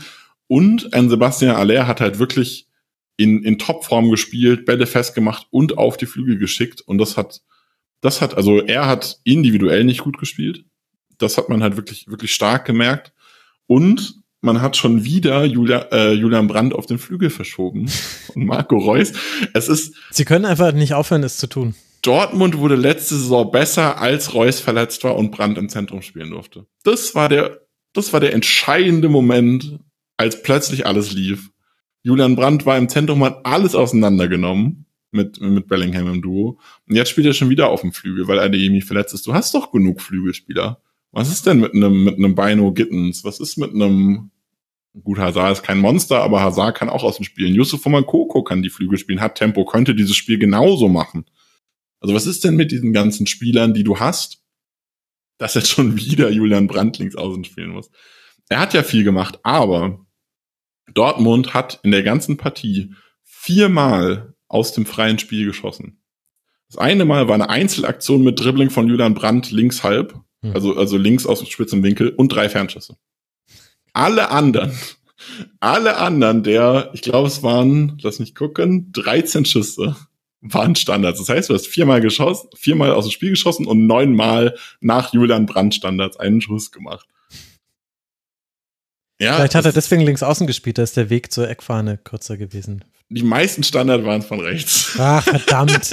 Das kann also noch nicht sein, mal das, das hat funktioniert. noch nicht mal das hat funktioniert. Also es war, war wirklich, war nicht clever. Also wenn du einen Spieler hast, der Einzelaktionen auflösen kann, der im Zentrum dafür sorgen kann, dass du mal auch gegen tiefstehende Gegner in die Tiefe kommst, dann lass ihn doch bitte im Zentrum, Edin Terzic. Lass Julian Brandt einfach mal machen. Ja gut, aber, aber das erklärt es ja noch nicht äh, komplett. Also klar, das ist natürlich ein wichtiger Bestandteil. Dann muss man auch sagen, Haller war nicht gut in dem Spiel, hast du ja auch schon angesprochen, wurde ja dann auch relativ früh ausgewechselt. Ich muss gerade nochmal nachgucken, wann das genau war. In der 59. 59. Minute. Genau, das, äh, das ist relativ früh. Und dann war es ja so, ich meine, klar, es gab die Phasen, in denen Köln Köln-mäßig hoch gepresst hat. Gerade Anfang der zweiten Hälfte, glaube ich, war das relativ intensiv. Und dann ist es auch schwierig, so früh in der Saison dich da raus zu kombinieren, wenn du auch, also mit Benzibaini hast noch neun äh, Außenverteidiger mit dabei, Sabitzer musste irgendwie alles gleichzeitig machen, wurde auch ein bisschen hin und her geschoben, also war mal, also der war dann irgendwann die Holding Six. Das ist so schön, wie dieser neue Begriff jetzt einfach da ist und hoffentlich ganz schnell wieder. Das ist einfach nur ein defensiver Mittelfeldspieler. Ja. Es ist nichts anderes, wirklich. Es ist einfach nur, Entschu- Entschuldigung, dass ich dich unterbreche. Ein Holding Six, ein, ein, in Deutschland gibt es die, die Unart zu sagen, da spielen zwei im Zentrum nebeneinander, das ist eine Doppel-Sechs. Aber du spielst nie mit einer Doppel-Sechs. Du spielst dachte- fast immer mit einem Sechser und einem Achter nebeneinander. Ich dachte eigentlich auch, dass der Begriff dafür Ankersechser wäre, so hatte ich mir das immer gemerkt. Genau, das ist die, der deutsche Begriff quasi dafür. Das Wobei ist die An- deutsche Holding Six, ja?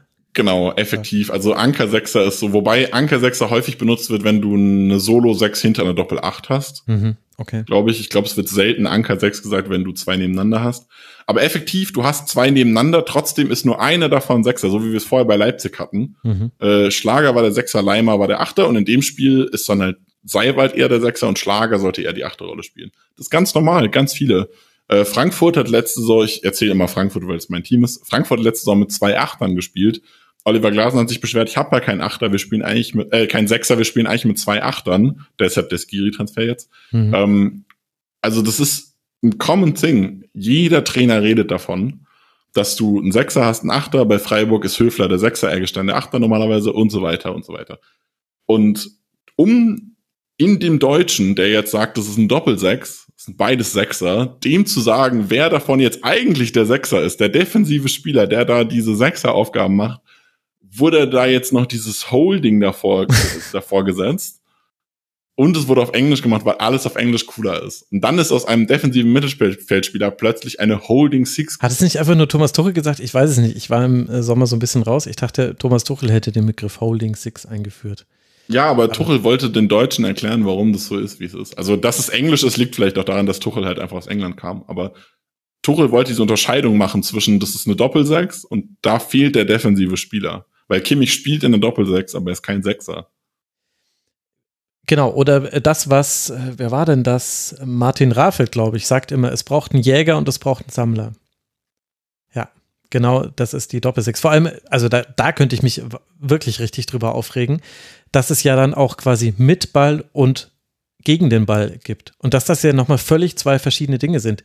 Gegen den Ball hast du natürlich da immer Doppelsechsen. also, also, außer du bist jetzt Werder und denkst dir, wir kriegen das mit Leinen schon irgendwie hin, das wird alles mega geil und so. Aber haben wir ja schon thematisiert. Aber das ist ja dann so das Nächste, dass äh, quasi, ich meine, es wird jetzt ein bisschen besser in der Berichterstattung, dass es manchmal auch so gezeigt wird, hey, mit Ball spielen sie so, ohne Ball spielen sie so. Aber, ja, naja gut. Aber, so. Das erklärt ja aber dennoch noch nicht. Also man hatte mit dem Pressing Probleme, daher kamen wir ja hin und wieder, weil da, das hat Köln sehr gut gemacht und Köln macht das halt so Kölnmäßig, mannorientiert mehr oder weniger und dann lassen sie hinten links, lassen sie einen frei, wenn der Ball vorne rechts ist und genau umgedreht, wenn er auf dem anderen Flügel ist und das klappt dann irgendwie schon, weil Dortmund hatte kein gutes Passtempo in diesem Spiel, konnte es nicht auflegen. Aber Dortmund hat auch wieder so Sachen gemacht und das hat Edin Tasic auch angesprochen in der Pressekonferenz danach, dass sie, sie bauen auf und Köln presst nicht. Das war vor allem in der ersten Hälfte der Fall. Dann steht Köln relativ tief und wartet da erstmal, will nicht zu viele Räume offen lassen. Und dann lässt sich einfach schon mal Chan fallen zwischen die Innenverteidiger, die vorher in einem 2 gegen 1 aufgebaut haben, wenn man die Außenverteidiger und Gregor Kobel nicht mitrechnet. Also ich rechne es jetzt schon klein. Es ist ein 2 gegen 1 gegen Davy Selke. Und Emre Can denkt sich, da helfe ich mal lieber ich lasse mich fallen, jetzt ist es ein 3 gegen 1, gib mir den Ball. Wo spiele ich ihn jetzt hin? Naja, es ist ja niemand mehr im Zentrum, da war ja ich gerade, jetzt spielen wir auf die Flügel. Also Edin Terzic hat es angesprochen, man hat versucht, es dann besser zu machen, aber es ist erstaunlich, finde ich, dass, dass sowas schon relativ banal ist eigentlich, oder? Immer noch passiert. Ähm, ja, und es hat sich in der zweiten Halbzeit so ein bisschen gebessert, was sich nicht so nur so halb gezeigt hat, weil Köln nicht aggressiver gepresst hat, aber Sabitzer ist in der zweiten Halbzeit deutlich weiter zurückgekommen. Wenn Can sich hat fallen lassen, ist Sabitzer in diese freien Räume gegangen. Aber dass ähm, Dortmund so ein Loch im Zentrum hat und dieses komplette Spiel durchs Zentrum verweigert, ist was, was sich unter Terzic schon immer gezeigt hat. auch äh, als er das erste Mal Trainer war, war das, war das ein Thema bei, bei Terzic. Da hat man, oh, hat man da nochmal Dreierkette gespielt? Ich weiß es gar nicht, aber es war auch da schon Thema. Ich habe mich auch da schon darüber beschwert, dass Dortmund sich weigert, durchs Zentrum zu spielen. Es war auch letzte Saison Thema, aber da war es dann halt wieder ein Bellingham, der halt unaufhörlich vorne nach vorne und hinten rennt, dem ist es dann halt scheißegal, der läuft dann halt den Ball entgegen und dann nimmt er sich den Ball und dann läuft er an drei Mittelfeldspielern vorbei und dann ist der, ist die Lücke plötzlich überbrückt. Oder halt ein Brand, der sich fallen lässt und mal eine Verlagerung spielt, der aus dem Zentrum was tut. Mhm. Ähm, und Reus ist halt ein Zehner und kein, kein Achter Spielmacher und Sabitzer hat es auch ich weiß nicht. Ich habe nicht, ich habe die Rolle von Sabitzer nicht verstanden. Ich habe es noch, ich habe es nicht Real Life geguckt, sondern nur live. Das muss ich dazu sagen. Wenn ich was Real Life gucke, kann ich mir Dinge auch ein bisschen mehr anschauen. Aber ich habe nicht verstanden, was Sabitzer tun soll. Und Can ist halt kein Spielmacher Sechser. Mhm. sind wir schon wieder bei Begriffen zum zum Sechser. Aber äh, also Can ist jemand, der vor allem in dieser defensiven Position steht und aufräumt und dann so ein bisschen was mit dem Ball machen kann. Aber es ist niemand, der die Kreativelemente bringt. Dafür war letzte Saison immer Brand und Bellingham zuständig. Und das fehlte in diesem Spiel halt wirklich noch zusätzlich zu den eh schon bekannten BVB-Problemen massiv, finde ich. Wie gut eigentlich Bellingham zu Bayern gepasst hätte, weil der ist ja auch ein Mittelfeldspieler, der immer den Ball tragen will und nicht passen will. Der dann, der dann zu, zu, zu auch jemand, der sagt, hold my Sixpack, ich bin mal da vorne. Das ist auch was, was mich bei Bellingham schon häufig gestört hat übrigens, dass über Bellingham als Sechser geredet wurde und Bellingham ist der Achter, also es gibt keinen achterigen Achter als Bellingham bei Dortmund. Und ja, Dortmund bei, hat ja nur Achter, aber das ist ja ein anderes, das ist ja ein anderes Thema. Aber auf der anderen Seite. Außer Can. ja, ja, ja, das musste ich schon im Forum erklären, warum Can, warum ich Can nicht als Sechser habe durchgehen lassen. Äh, ja, da musste ich kurz ehrlich sein, dass ich einfach nicht finde, dass er, also ich weiß, dass er von dieser Position kommt, aber er ist es halt einfach nicht mehr. Jetzt ist es ja aber auch so, dass der FC natürlich auch da, dazu einlädt, dass man über den Flügel spielt, weil der FC steht sehr kompakt. Äh, es war jetzt keine klassische Raute, die sie diesmal gespielt haben, manchmal so ein bisschen, aber schon, wenn es quasi Raum gibt, dann gibt es den auf den Außen. Und dennoch hat der, der FC nicht nur defensiv ein gutes Spiel gemacht, also Dortmund hatte wenig klare Chancen, du hast es ja schon vorhin gesagt mit den vier Schüssen aus dem Spiel, sondern man hatte ja auch sehr gute Umschaltmomente. Was hat dir denn, wie hat dir denn das gefallen, was der FC da gemacht hat? Ja, zum Teil mit komplett neuem Personal. Also Luca Waldschmidt haben wir gesehen, wir haben Carstensen gesehen, äh, Paccarada äh, hat jetzt äh, mal ein Spiel in der Bundesliga gemacht und dann später kam ja noch Fink Grafe, äh, Fink Gräfe, Olesen, gut, den kennen wir natürlich schon ein bisschen. Also gab es ja ein bisschen was zu gucken beim FC. Es war auch super spannend, weil der FC auch neue Dinge gemacht hat. Ich fand nämlich, dass er ausnahmsweise gar nicht so viel Raum auf den Flügeln gelassen hat. Man hat mit einem Waldschmidt, der ja Linksfuß ist, aber immer so ein inverser Spieler ist, der von rechts kommt, zur Mitte zieht oder halt äh, auf der 10 spielt, sich in den rechten Halbraum fallen lässt, dann zur Mitte kommt. Das ist eigentlich so sein Spiel. Der hat als Linksaußen gespielt, quasi mit dem offenen Fuß, linksstark. Äh, mhm. Carstensen, gelernter Außenverteidiger, gelernter Rechtsverteidiger, dann rechts. Die haben schon viel auch, Waldschmidt hat natürlich viel in Richtung Zentrum gespielt, aber gerade Carstensen sehr viel auf den Flügel gearbeitet. Musste auch gegen Benzebaini. Benzebaini hat, finde ich, ein gutes Spiel gemacht, dafür, dass er neu war. Äh, Carstensen musste da auch viel machen und ist dann immer wieder in die Tiefe gegangen. Äh, wirklich, wirklich geradlinig in die Tiefe. Normalerweise ähm, arbeitet Köln ja auch relativ gerne damit, sich dann auch in die Halbräume zu ziehen und dann äh, aus den Halbräumen wieder nach außen zu arbeiten, die, die Außenverteidiger überlaufen zu lassen, zu Flanken zu bringen. Ähm, das ist ja so ein bisschen auch Kölner Spiel. Und das fand ich bei dem Spiel gar nicht so, sondern Carstensen ist sehr geradlinig neben die, neben die Strafräume gezogen und hat dann von da weiter gespielt. Und das finde ich auch spannend und ich glaube, dass das auch so ein bisschen was war, was äh, sehr clever war von Steffen Baumgart, was, was Dortmund so ein bisschen taktisch den Zahn gezogen hat weil man halt dann, also gerade Carstensen gegen Benzebaini hatte dann wieder einen Tempovorteil und man hat ihn halt so ein bisschen tief verteidigt bekommen. Mhm. Ja, und, und ich finde auch, ich meine, das haben wir jetzt in der letzten Saison auch schon gesehen, aber Florian Kainz auf der 10 ist halt einfach sehr gut, weil du weißt nie, in welche Richtung er jetzt das Spiel auslöst. Und, äh, und er macht es immer diagonal und er spielt es eigentlich immer in den richtigen Raum rein. Und dann kommt von hinten, njau, kommt schon Lubicic vorbei äh, und Benno Schmitz äh, kommt auch schon mit ange, an, angetrabt. Also die haben das wirklich wieder, also ich fand, ehrlich gesagt, Köln besser in dem Spiel, vor allem in der zweiten Hälfte und fand eigentlich auch, wenn sie halt ihre Chancen verwertet hätten, es waren jetzt auch nicht ganz viele, aber es waren auf jeden Fall die besseren Chancen, hätte Köln also mindestens einen Punkt mitnehmen müssen. Das ist natürlich auch das, was Steffen Baumgart auch in der PK gesagt hat, aber das haben sie wirklich gut gemacht und da haben mir viele von den Spielern echt gut gefallen. Du hast Tijan Ljubicic angesprochen, also ich hoffe sehr für Köln, dass sie den halten können und dass der nicht geht. Sie wollen, also sie haben ihn ja so fast als unverkäuflich deklariert, sonst hätte Wolfsburg den ja wahrscheinlich statt Maier geholt. Ähm, der ist krass. Also der, der ist ja, er wurde nach dem Spiel irgendwie darauf angesprochen, dass er eigentlich ein Offensivspieler sei und, und im defensiven Mittelfeld gespielt hätte, was ja nicht stimmt, es war immer anders bisher. Sei gelernter Sechser. Aber der hatte wirklich alles zugelaufen im defensiven Mittelfeld. Also Martell hat so ein bisschen die, Holding, Holding. gespielt. hat so ein bisschen stabiler halt hinten, hinten festgehalten und, und, und so eine stabile Zent ein stabiles Zentrum gegeben, wo man reinspielen kann im eigenen Ballbesitz, der aber auch so ein bisschen die, die Abwehr abschirmt gegen den Ball. Und Ljubicic hat alles zugelaufen, was da war, äh, viele Bälle geholt, viel nach vorne mitgelaufen, tolle Läufe mitgehabt. Hatte auch einen tollen Fernschuss, glaube ich, nach einem Lauf, äh, der, der ein Tor verdient gehabt hätte. Also ja. es war wirklich äh, Ljubicic für mich äh, Man of the Match in, in dem Spiel. Also auch, auch wenn Köln verloren hat, das war richtig, richtig stark. Also das war auch, das war auch so ein Ding, dass du halt mit, mit ähm, Ljubicic dann auch einen Spieler hattest, der gegen Brandt dann quasi in Anführungszeichen stand. Also diese, was Dortmund ja gerne macht, ist dann ja auch die Flügel in die Mitte ziehen, die Flügel rotieren lassen und so weiter und so fort. Und da hat ja Brandt auch gegen Ljubicic gar keinen Raum gesehen, weil, weil Ljubicic ihm einfach andauernd auf den Füßen stand. Und das war, war dann super schwer auch für Brandt da ein Spiel auszulösen. Ja, total. Und weil dann eben auch Hübers und Chabot mit wirklich ganz wenigen Ausnahmen, also diese eine Chance von Brandt, wo er so sich um Hübers herumdreht, in den Strafraum drimmelt und dann seine Chance hat, das war natürlich super. Aber mit Ausnahme von diesen wenigen Gelegenheiten waren halt Hübers und Chabot auch sehr, sehr, sehr stabil.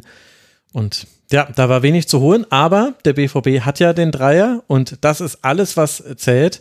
Es geht jetzt dann zum VfL Bochum und der erste FC Köln wird zu Hause den VfL Wolfsburg empfangen. Das sind die nächsten beiden Gegner für die beiden. Und wir haben noch zwei Partien. Nur eine davon hat noch einen Sieger finden können, was aber auch bedeutet, wir haben nur einen Unentschieden an diesem Spieltag gehabt. Aber das war spektakulär. Also da bleibt mal dran, liebe Hörerinnen und Hörer. Jetzt wollen wir allerdings zuerst noch über die Eintracht aus Frankfurt und über den SV Darmstadt 98 sprechen. Auch hier macht nur ein Tor den Unterschied zwischen den beiden und dieses Tor erzielt Kolo Myani in der 40. Minute aus sehr kurzer Distanz. Darmstadt hat zwar noch eigene Chancen, kommt aber nur bei einem Pfostentreffer vom Pfeiffer so richtig nah ans Tor und Kevin Trapp muss einmal nochmal besser parieren. Weshalb am Ende dann eben der Heimsieg für die Eintracht steht und für Darmstadt die Erkenntnis, dass man zwar mithalten kann, aber keinen Punkt und keine Punkte eingefahren hat. Wie haben dir denn beide Teams gefallen? Oh, beide wenig, ehrlich gesagt. ich glaube auch, wir sind bei dem Spiel tatsächlich sehr schnell durch, ähm, weil es ist echt wenig passiert. Also Darmstadt hat sich sehr stabil hinten reingestellt, das hat lange wirklich gut funktioniert. Da kann man jetzt auch drüber reden, was sie alles gut gemacht haben, aber effektiv ist das halt Darmstadt, wie sie es jedes Jahr machen und es ist auch nicht unähnlich zu dem, was, was Union macht, halt einfach stabil hinten stehen, ähm, Flanken zulassen, was Frankfurt ja nicht so kann, weil sie nicht so richtigen, die haben Kolomani aber nicht so einen richtigen Zielspieler. Ähm, Steckpässe versuchen zu verhindern, Tiefenläufe zu versuchen zu verhindern, was Frankfurts Spiel ist. Also effektiv ist Darmstadt eine Mannschaft, die Frankfurts Stärken komplett aufgefangen hat. Das hat man sehr lange gesehen. Darmstadt hat offensiv nichts zustande bekommen. Also das muss man so ehrlich sagen. Äh, dadurch war es wirklich ein sehr einseitiges Spiel.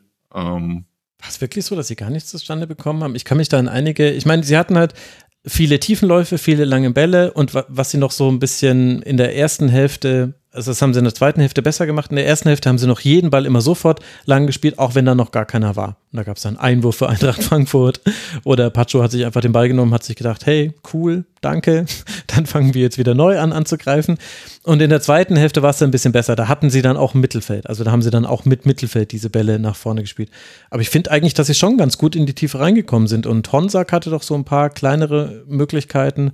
Hornby hatte einmal eine Aktion, wen man gar nicht gesehen hat, war Wilhelmson. Der war komplett aufgefressen irgendwie. Den, den hat Pancho wirklich komplett aufgefressen. Ja, also crazy. ich, ich also, habe es mir, glaube ich, rausgeschrieben. Der hatte elf Ballkontakte, genau. Also, hm. Ja, äh, Honsak hatte den ersten Schuss aufs Tor übrigens in der 28. Minute. Also es war der erste Schuss aufs Tor des ganzen Spiels, vorher siebenmal vorbeigeschossen. Ähm, und dann hatte Honsak in der zweiten Halbzeit eine Situation, wo er links zieht äh, und dann flankt den Fünfer entlang und rechts steht Hornby frei und Trapp rutscht dann in so einen Spagat rein und, und, und zieht da den Ball irgendwie gerade in letzter, letzten Moment mit dem Fuß weg. Ähm, sonst wäre da ein Tor gefallen.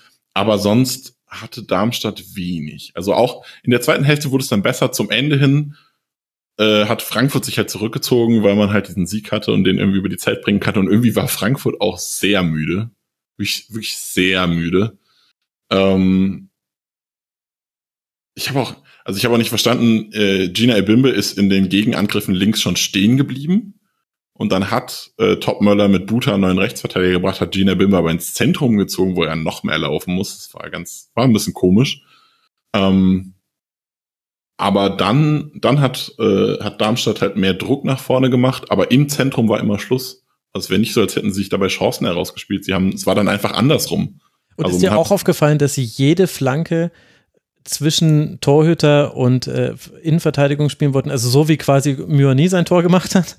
Jede Flanke haben sie so gespielt und Trapp hat halt einfach dreimal gesagt, ja cool, danke. Einmal mit dem Fuß, einmal hat er gefangen, einmal hat er ihn weggefaustet. Es ist ja, äh, das ist generell ein gutes Konzept. Darmstadt ist in der zweiten Liga da sehr gut mitgefahren, weil du in der zweiten Liga auch es geht ja immer darum, Eigentore sind sie erzwungen oder nicht. Darmstadt ist sehr gut darin, Eigentore zu erzwingen, indem du halt Verteidiger dazu zwingst, mit dem Kopf zum eigenen Tor zu verteidigen. Ähm, ich habe dafür den Begriff gelernt, Corridor of Uncertainty, also einfach mal reinspielen und schauen, was passiert. Mhm. Äh, das ist so der Bereich halt, äh, wo hinter der Kette, wo der Torwart nicht weiß, soll er rauskommen und die Abwehr nicht weiß, soll sie hingehen und dann wird's irgendwie komisch.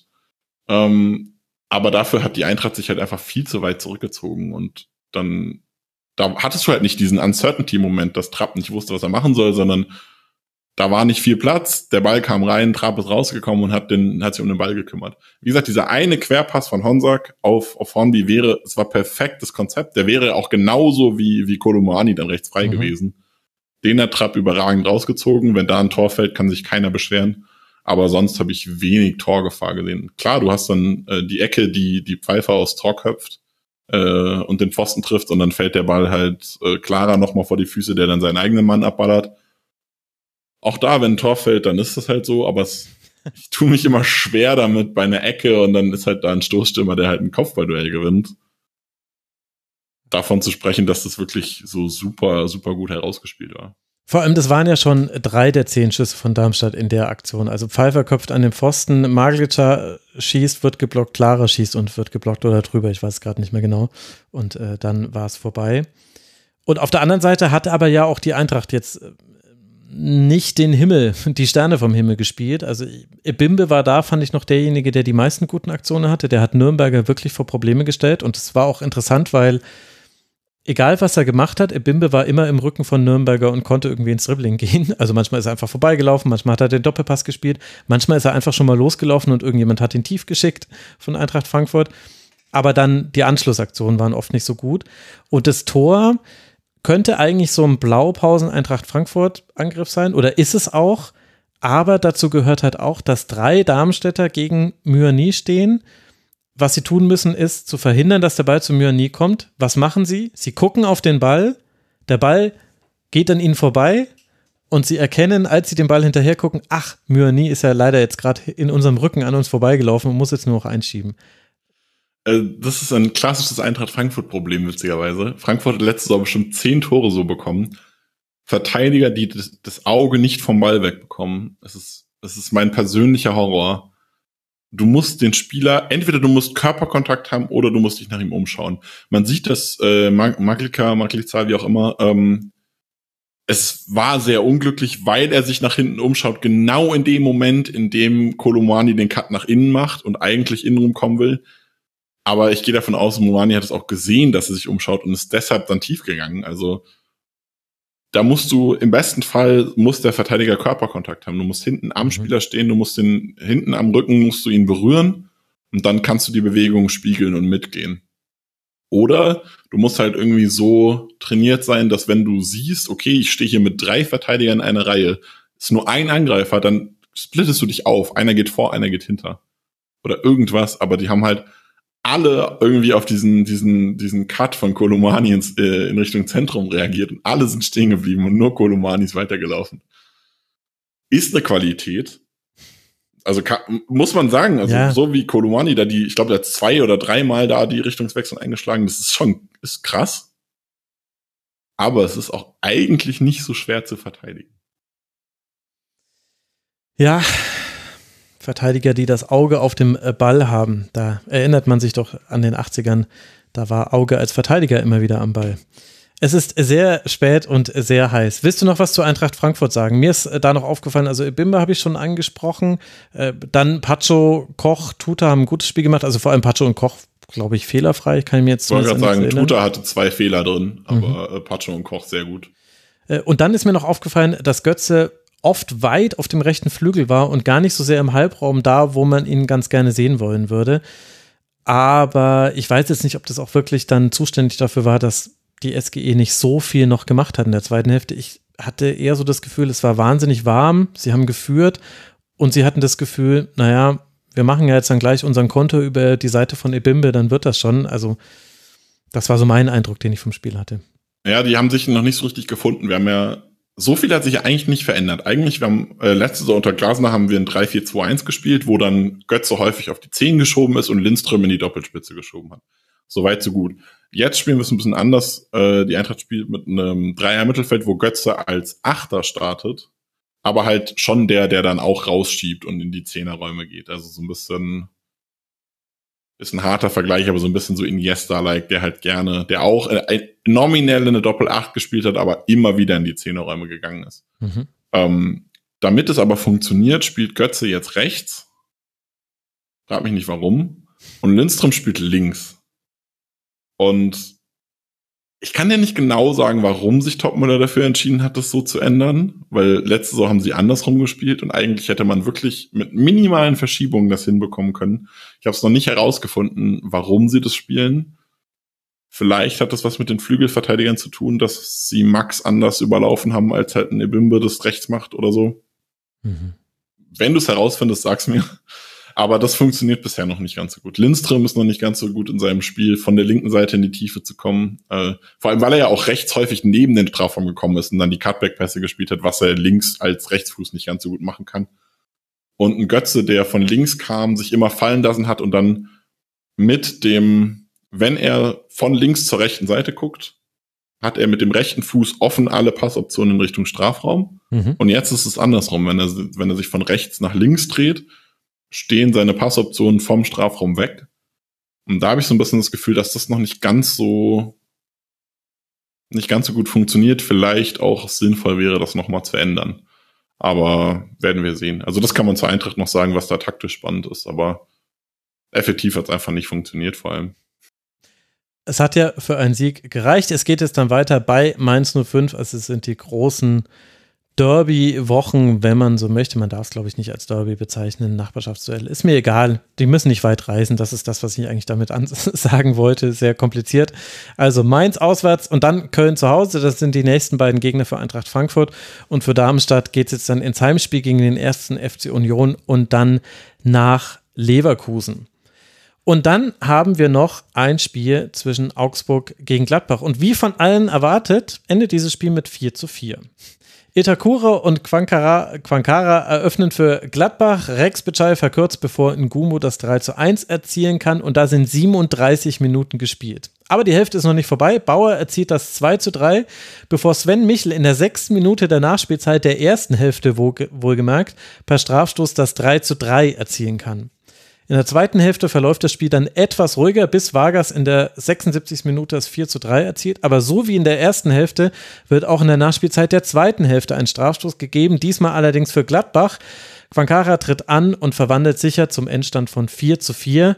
Und wir haben, Nick, das passt jetzt sehr schön an so eine lange Sendung, wir haben sehr viele Themen, die man besprechen könnte bei diesem Spiel.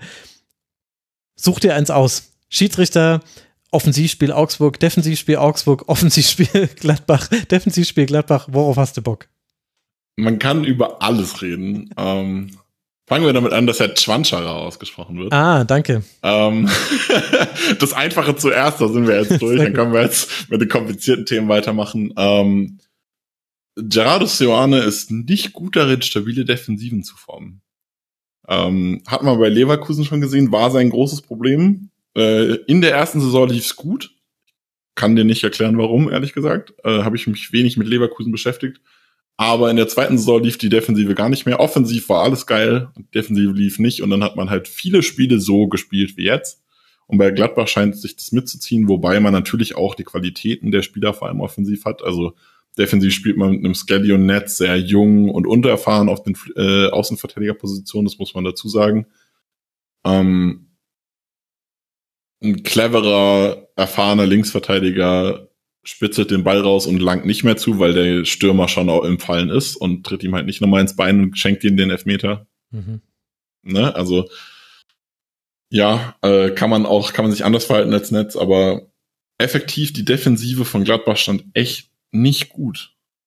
Obwohl es, äh, es qualitativ nicht das Problem war. Ich mag Netz, ich mag Wöber, Itakura ist eine sehr gute Innenverteidigung eigentlich. Also ja, es ist ein Thema, was sich bei Seoane so ein bisschen durchzieht. könnte es sein, Achtung, ich sage das jetzt extra so, könnte es sein, dass es an der Doppel-6 Neuhaus-Weigel liegt?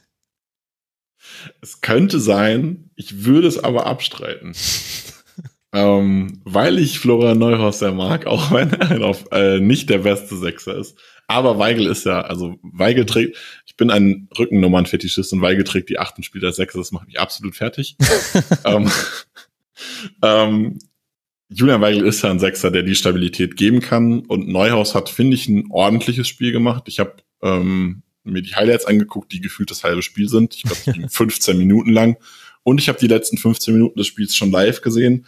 Das heißt, ich habe relativ viel vom Spiel mitbekommen. Äh, und zumindest das, was ich gesehen habe, hat das, hat das Neuhaus relativ ordentlich gemacht, äh, stabilitätsgebend auch daneben. Von daher würde ich behaupten, dass das jetzt nicht unbedingt das Problem war. Beim Vargas-Tor zum Beispiel war das Hauptproblem, dass ähm, wer hat links außen gespielt? Robin Hack zu dem Zeitpunkt nicht mit überlaufen ist. Man hat Engels als Einläufer gehabt von, Rechtsverteidiger, von der Rechtsverteidigerposition. Der wurde aufgenommen. Aber dann ist halt äh, Vargas der freie Mann, der dann von Hack hätte übernommen werden müssen. Und das hat er nicht gemacht. Also ja, und weißt du, was dann noch mit dazu kam? Also das war quasi am Ende der Kette. Am Anfang der Kette hat Gladbach in Unterzahl versucht zu pressen. Und völlig überraschend hat sich da Augsburg durchgespielt. Also da, da, da muss man, da muss man Gladbach ein bisschen verteidigen, dass das Pressing unter Farke und Hütter die letzten zwei Jahre echt weit weg von einem Glanzstück war. Mhm. Da kann man Sioane so ein bisschen rausnehmen. Ähm, aber ist auch ein Thema, was bei Seoane auch bei Leverkusen schon da war, dass das Pressing nicht gut funktioniert, auf jeden Fall. Also es ist nicht klar, wann möchte ich pressen, wie möchte ich pressen, wer muss pressen, wann, auch so ein bisschen die Stabilität gebend, wann darf ich nicht pressen, wann muss ich zurückgehen. Das sind alles Themen, die, klar, ich kann dann erwarten, dass da erfahrene Spieler wie Weigel und Neuhaus da vieles vielleicht auch selbst verstehen aber es ist trotzdem ein, ein mannschaftstaktisches Ding, dass die Anleitung bekommen, weil sie befolgen ja in so einem Thema auch viele Anweisungen. Was müssen sie wann machen? Hm. Das scheint nicht, nicht verinnerlicht zu sein, wer wann wie agiert. Also das funktioniert noch nicht. Ja, vor allem, also ich habe mir hier aufgeschrieben, Gladbach presst halbherzig im 4-4-2 an. Also halbherzig anpressen, das ist das, was man macht, wenn man sich eine Mango gekauft hat und nicht sicher ist, ist es schon weich. Man will aber nicht so fest pressen, dass es da eine gelbe Stelle später mal gibt.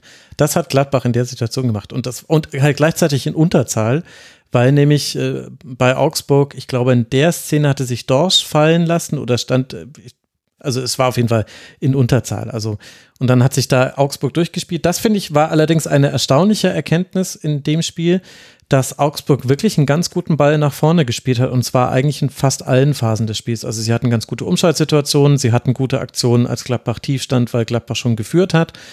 Sie haben sich da auch Chancen herausgespielt. Ich meine, die, die Statistik der ersten Hälfte war ja absurd. Es waren, ich glaube, 14 zu 3 Schüsse für Augsburg. Entstand 3 zu 3 zur Halbzeit. Also haben wir, kam auch jetzt nicht so viel von Gladbach. Aber das hat mich äh, positiv überrascht, wie gut Augsburg nach vorne gespielt hat, wie gut es auch geklappt hat. Dorsch und Rex Bitschei, sehr gutes Spiel gemacht. Demirovic total gut eingebunden. Berisha war eigentlich fast noch der Schwächste in der Offensive, was man jetzt vor dem Spiel sich eher andersherum vielleicht gedacht hätte. Sven Mich. Ja, man, man kann es damit erklären, dass Berisha in der Vorbereitung viel gefehlt hat. Zum einen ja, war er okay. zwischenzeitlich verletzt und dann hat er in den letzten Spielen auch nie Startelf gespielt, weil Berisha ja irgendwie immer gehen sollte. Es fehlt bis heute die Verkündung von Augsburg, dass sie die Kaufoption gezogen haben, weil so gerichtet man sie immer darauf gewartet haben, es mit dem Weiterverkauf zu verkünden, den es immer noch nicht gab. Also man ist davon ausgegangen, man ist Berisha längst los und hat ihn längst weiterverkauft und deshalb wurde er in der Vorbereitung nicht eingebaut. Und das ist, glaube ich, der Grund, warum Berisha in dem System bisher noch nicht so gut funktioniert. Ja, das könnte natürlich sein. Und was ist der Grund dafür, dass Arne Enges Rechtsverteidiger spielen muss und das so macht wie beim 1 zu 3 zum Beispiel, dass Ngumu den Ball halt mitnimmt und huch, ich bin durch? Der Grund, dass Arne Engels Rechtsverteidiger spielt, ist, dass Augsburg es nicht schafft, Rechtsverteidiger zu kaufen. Ja, ich gebe sie zu. Sie kaufen jede Transferphase fünf Stürmer, aber sie kaufen keine Rechtsverteidiger. Ja, und Robert Gumni ist der dann so halb her, also er ist Rechtsverteidiger, aber gut ist er nicht. Ähm, der ist halt auch noch gesperrt. Also, und dann hast du ähm, in der Vorbereitung, ich glaube im letzten Spiel hat Iago Rechtsverteidiger gespielt, der ja Linksverteidiger ist und immer, eigentlich hat immer Iago links gespielt und Petersen ist rechts ausgewichen. Jetzt hat Petersen die Stammrolle links erspielt und jetzt muss scheinbar Iago ausweichen, obwohl er das gar nicht kann. Der hat jetzt auch noch gefehlt. Und dann ist halt Arne Engels, der bei Brügge in der U19 drei Spiele Rechtsverteidiger gespielt hat, wenn ich mich richtig erinnere. Ah, das sind natürlich so Sachen, die weiß man aus dem Kopf heraus. okay. äh, Arne Engels ist ein ganz großer Lieblingsspieler von mir, okay, den gut. ich mir seit zwei Jahren für den SC Freiburg gewünscht habe. Und dann ist er zu Augsburg gegangen als Talent und ich dachte mir so, ja, geiles Talent, den hätte ich gern bei Freiburg, die sollen über die U23 aufbauen. Und dann ist er zu Augsburg gegangen, war einfach instant Stammspieler und ich war hin und weg. Mhm. Ähm, naja, jedenfalls er hat in der U19 schon zwei oder drei Spiele als Rechtsverteidiger gemacht und hat für die Profis schon einmal, äh, für die U23 schon einmal als rechter Flügelverteidiger gespielt. Und weil es keinen anderen Spieler in diesem Kader gibt, der jemals in seinem Leben Rechtsverteidiger gespielt hat, ist Arne Engels derjenige, der Rechtsverteidiger spielt. Wobei stimmt nicht, David Colina könnte Rechtsverteidiger spielen, ist auch ein Linksverteidiger, der Rechtsverteidiger spielen kann, ist aber scheiße, sind wir ehrlich. ei, ei, ei, jetzt hinten raus, da geht ihm die Kraft aus für Euphemismen. Es ist nicht mehr zu erklären, warum David Colina da sonst nicht spielt, aber also effektiv, Arne Engels ist der Spieler, der am ehesten diese Position spielen kann. Und wenn man sich das Spiel anschaut, kann er es nicht.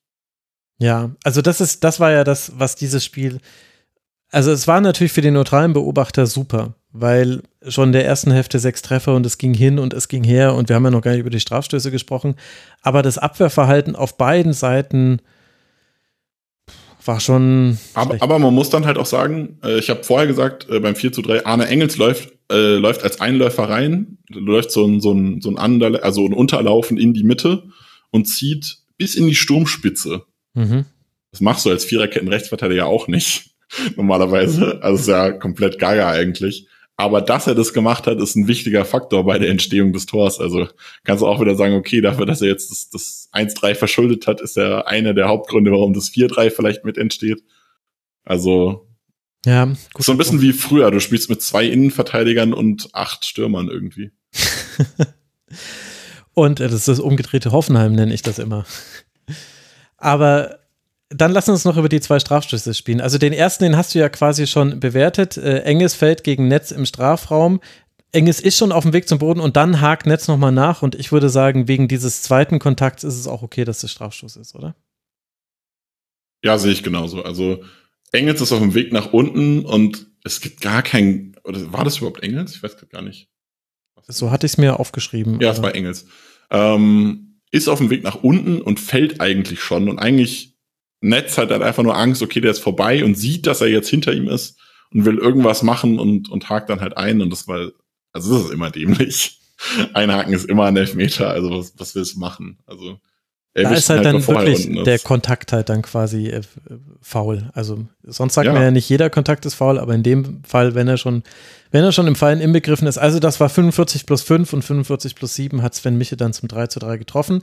Und dann hatten wir noch die 96. Minute. Vargas will den Ball klären.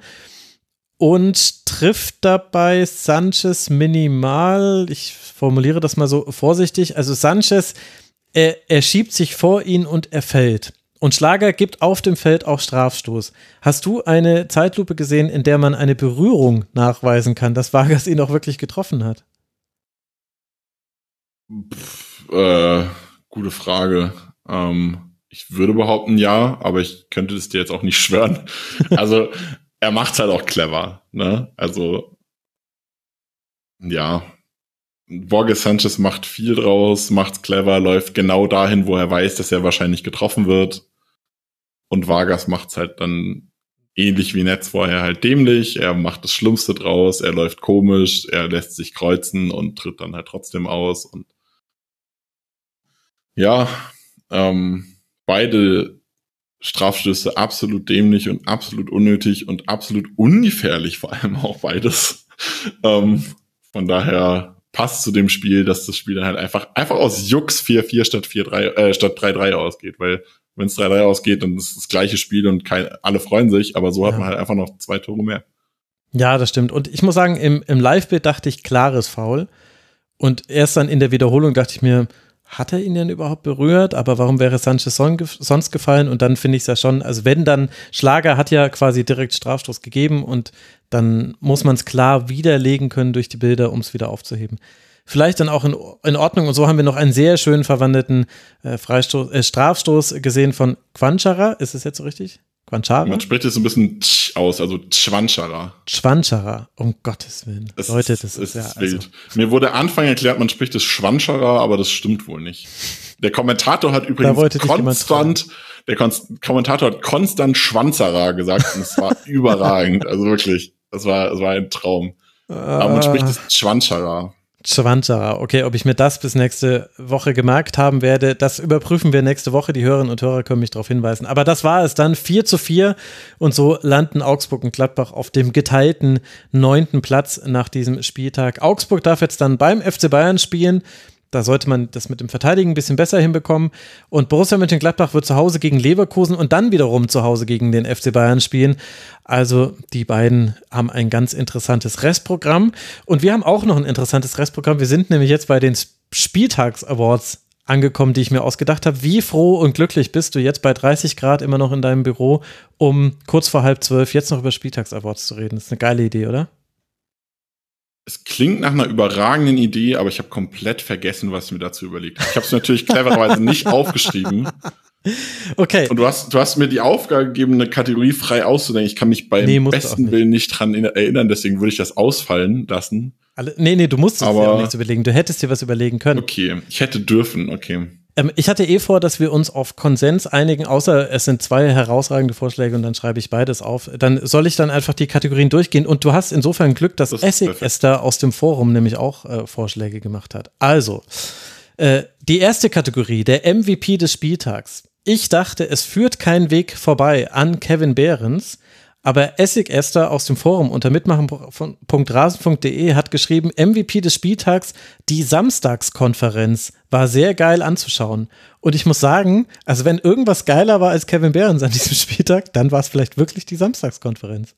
Ich habe dir das vorher, glaube ich, geschrieben oder gesagt oder gedacht. Ich habe echt, ich habe alle Spiele geguckt, die es einzeln gab und ein Konferenzspiel und habe mir halt dann, dann Leverkusen Leipzig noch nach, im Nachhinein angeschaut und habe festgestellt, ich habe, glaube ich, die wenigstmöglichen Tore des Spieltags gesehen.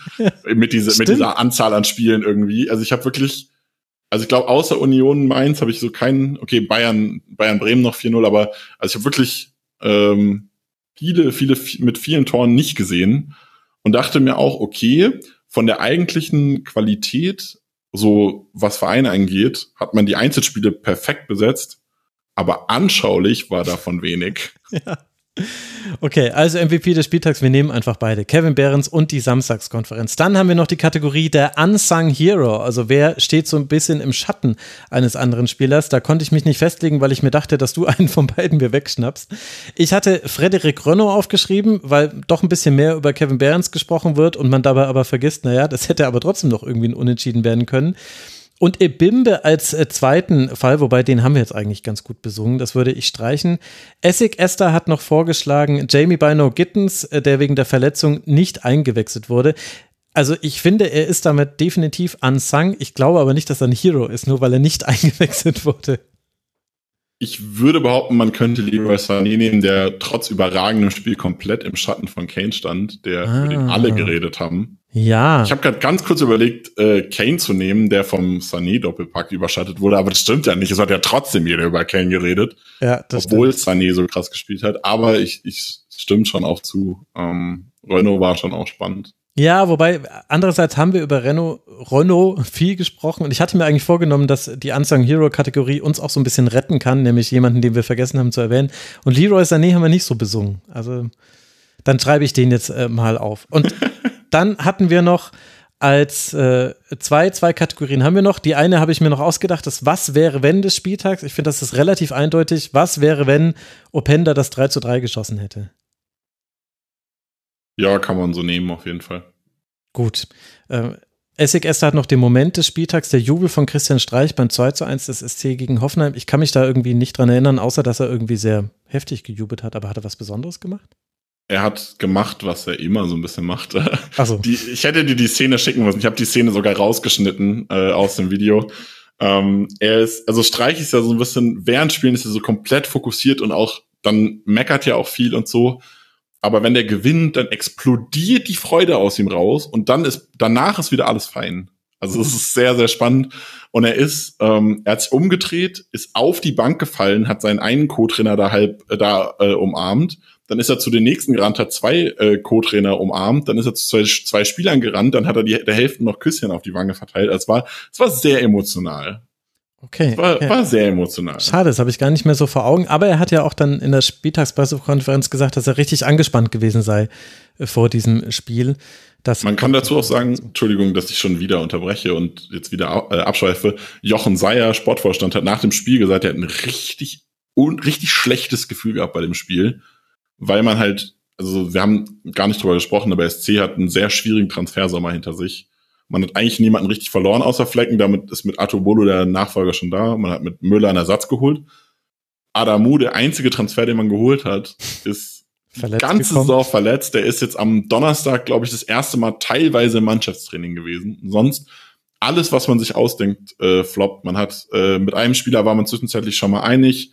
Der hat's dann hat dann doch nicht geklappt, äh, weil der Spieler sich nicht äh, nicht zurück in die Bundesliga wollte. Ähm, Was dann hat hatte man- Neymar? Er-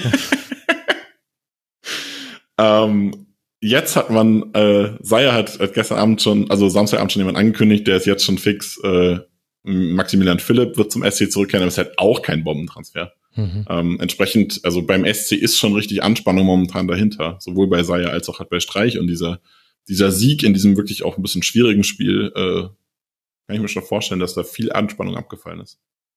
Das war auch ein sehr schöner Moment in der Spieltagspressekonferenz. Da hat einer der Journalisten äh, Christian Streich angesprochen. Also Herr Seyer hat gerade in de- der Mixzone gesagt, also ein bis zwei Spieler werden noch kommen.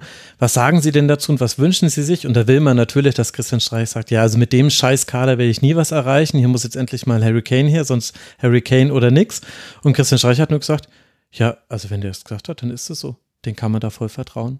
Dann wird das schon stimmen. Genau, dann wird das schon stimmen. Und, er, und Christian Streich weiß doch ganz genau, was die eigentlich wollen, dass er jetzt sagt. Und er tut aber halt einfach so, als ob er halt die Frage so verstanden hätte, als ob, also ob er das jetzt bestätigen kann oder nicht. Und sagt so, ja, das wird schon stimmen. Ja, auch das hat eine kleine Vorgeschichte, aber es führt zu weit, wenn ich es jetzt auch noch erkläre, glaube ich. Aber ähm, ja, also es ist ganz, ist ganz äh, spannend momentan, was da beim SC abgeht, weil man sich eigentlich mit einem Top-Transfer verstärken will, aber keiner kommt. Also man will zum ersten Mal richtig Geld in die Hand nehmen, aber trotzdem ist es nicht genug Geld für die Spieler, die man haben will. Ach krass, okay. Also das, was Union jetzt schafft, das äh, ist quasi bei Freiburg gerade nicht möglich. Bitte hör auf mit dem Vergleich. Ich möchte nicht schon wieder über den Vergleich diskutieren. Nein, also es ist genau das. Also Freiburg möchte, möchte sich eigentlich gerne mit einem Top-Transfer verstärken. Man würde, bisheriger Top-Transfer war so um die 10 Millionen. Mhm. Man würde gerne 15 Santa Millionen aufwärts in die Hand nehmen für einen Spieler, den man gerne haben möchte. Ist kein Geheimnis, Wilfried Njonto zu erwähnen. Lukas Beltran war man dran. Ähm, aber sie möchten trotzdem alle noch mehr. Und äh, Freiburg möchte auch aus Zukunftsperspektiven Sicht, also wenn du einmal 20 Millionen bezahlt hast, wird die nächsten drei Jahre jeder sagen, aber für den hast du 20 bezahlt. Und das Freiburg kann nicht jedes Jahr 20 bezahlen so und deshalb will man eben auch nicht zu viel ausgeben, auch wenn man es könnte. Man hat 14 Millionen eingenommen oder so. Aber man möchte langfristig eben nicht so viel ausgegeben haben, möchte aber eigentlich einen Spieler haben, der in der Preiskategorie drüber liegt und das macht sehr kompliziert. Eieiei. Aber damit haben wir jetzt noch einen weiteren Award. Ich habe ja aufgeschrieben, Vergleich des Spieltags Freiburg versus Union. Ich denke, da wirst du mir auf jeden Fall zustimmen. So, und äh, dann haben wir noch den Moment des Spieltags. Das war eben bei Essig Esther der Jubel von Christian Streich beim 2 zu 1 des SC gegen Hoffenheim. Ich möchte aber was anderes äh, vorschlagen, auch wenn wir jetzt dann zweimal Bayern hätten. Aber Mathis Tell schweißt in der 92. Minute einen Ball ohne Umdrehung mit 130 km/h ins kurze Eck und danach macht er die Mundzugeste und er kann sich damit ja nur darauf beziehen, dass er rassistische Beleidigungen erfahren musste nach äh, seinem Spiel im Supercup. Und das war für mich dann aus dem Grund der Moment des Spieltags. Den hast du mir tatsächlich weggenommen. Ach, siehst du? Ich wollte tatsächlich drüber reden, weil äh, mir das ähm, vorher wichtig war und ich habe es im Spiel dann doch vergessen. Also eigentlich wollte ich im Spiel schon drüber reden. Ich wollte es nicht für den Moment. Ich dachte jetzt gerade, wie du vorher schreibst, ich kann mich darüber retten. Aber ja, also wichtiger Moment auf jeden Fall für dieses, äh, für den Spieltag gewesen. Generell, also das, das Thema generell ist wichtig, aber äh, dass Tell auch einfach selbst so eine schöne Antwort gegeben hat, freut mich dann immer noch mal doppelt.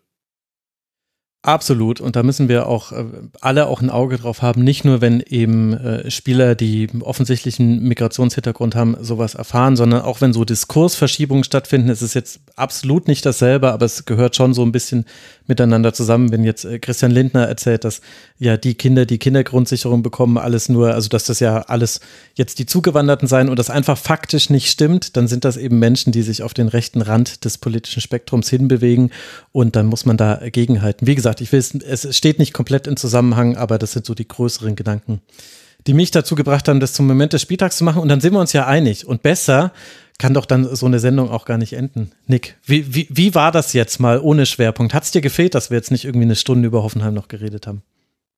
Äh, ich war bisher, glaube ich, fast immer bei so, so Themen, mir Themen, fremden Schwerpunkten da, deswegen hat es mir nicht gefehlt.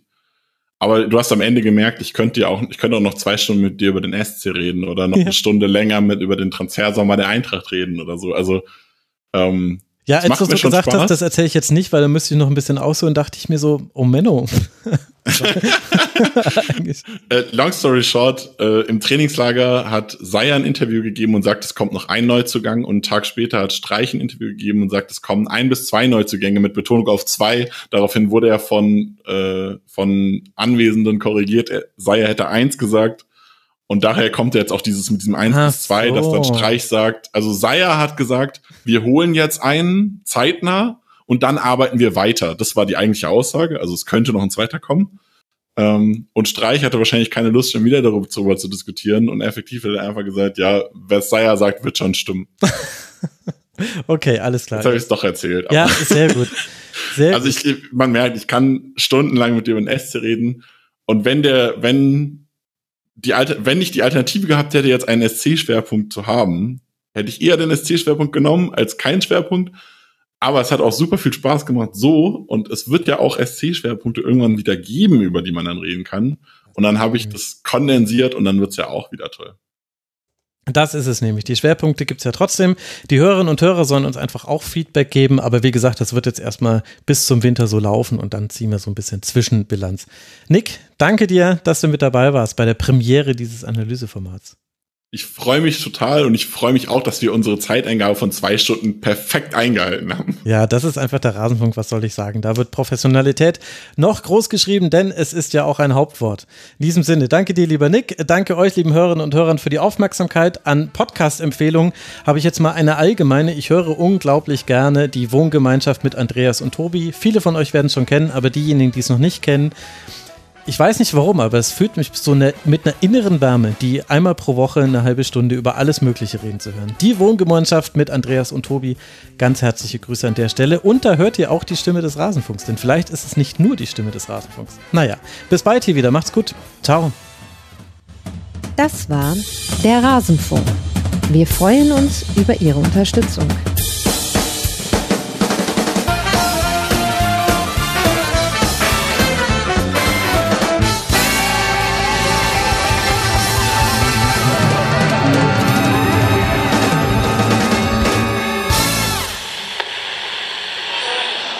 Hier, nimm doch bitte noch das Altglas mit.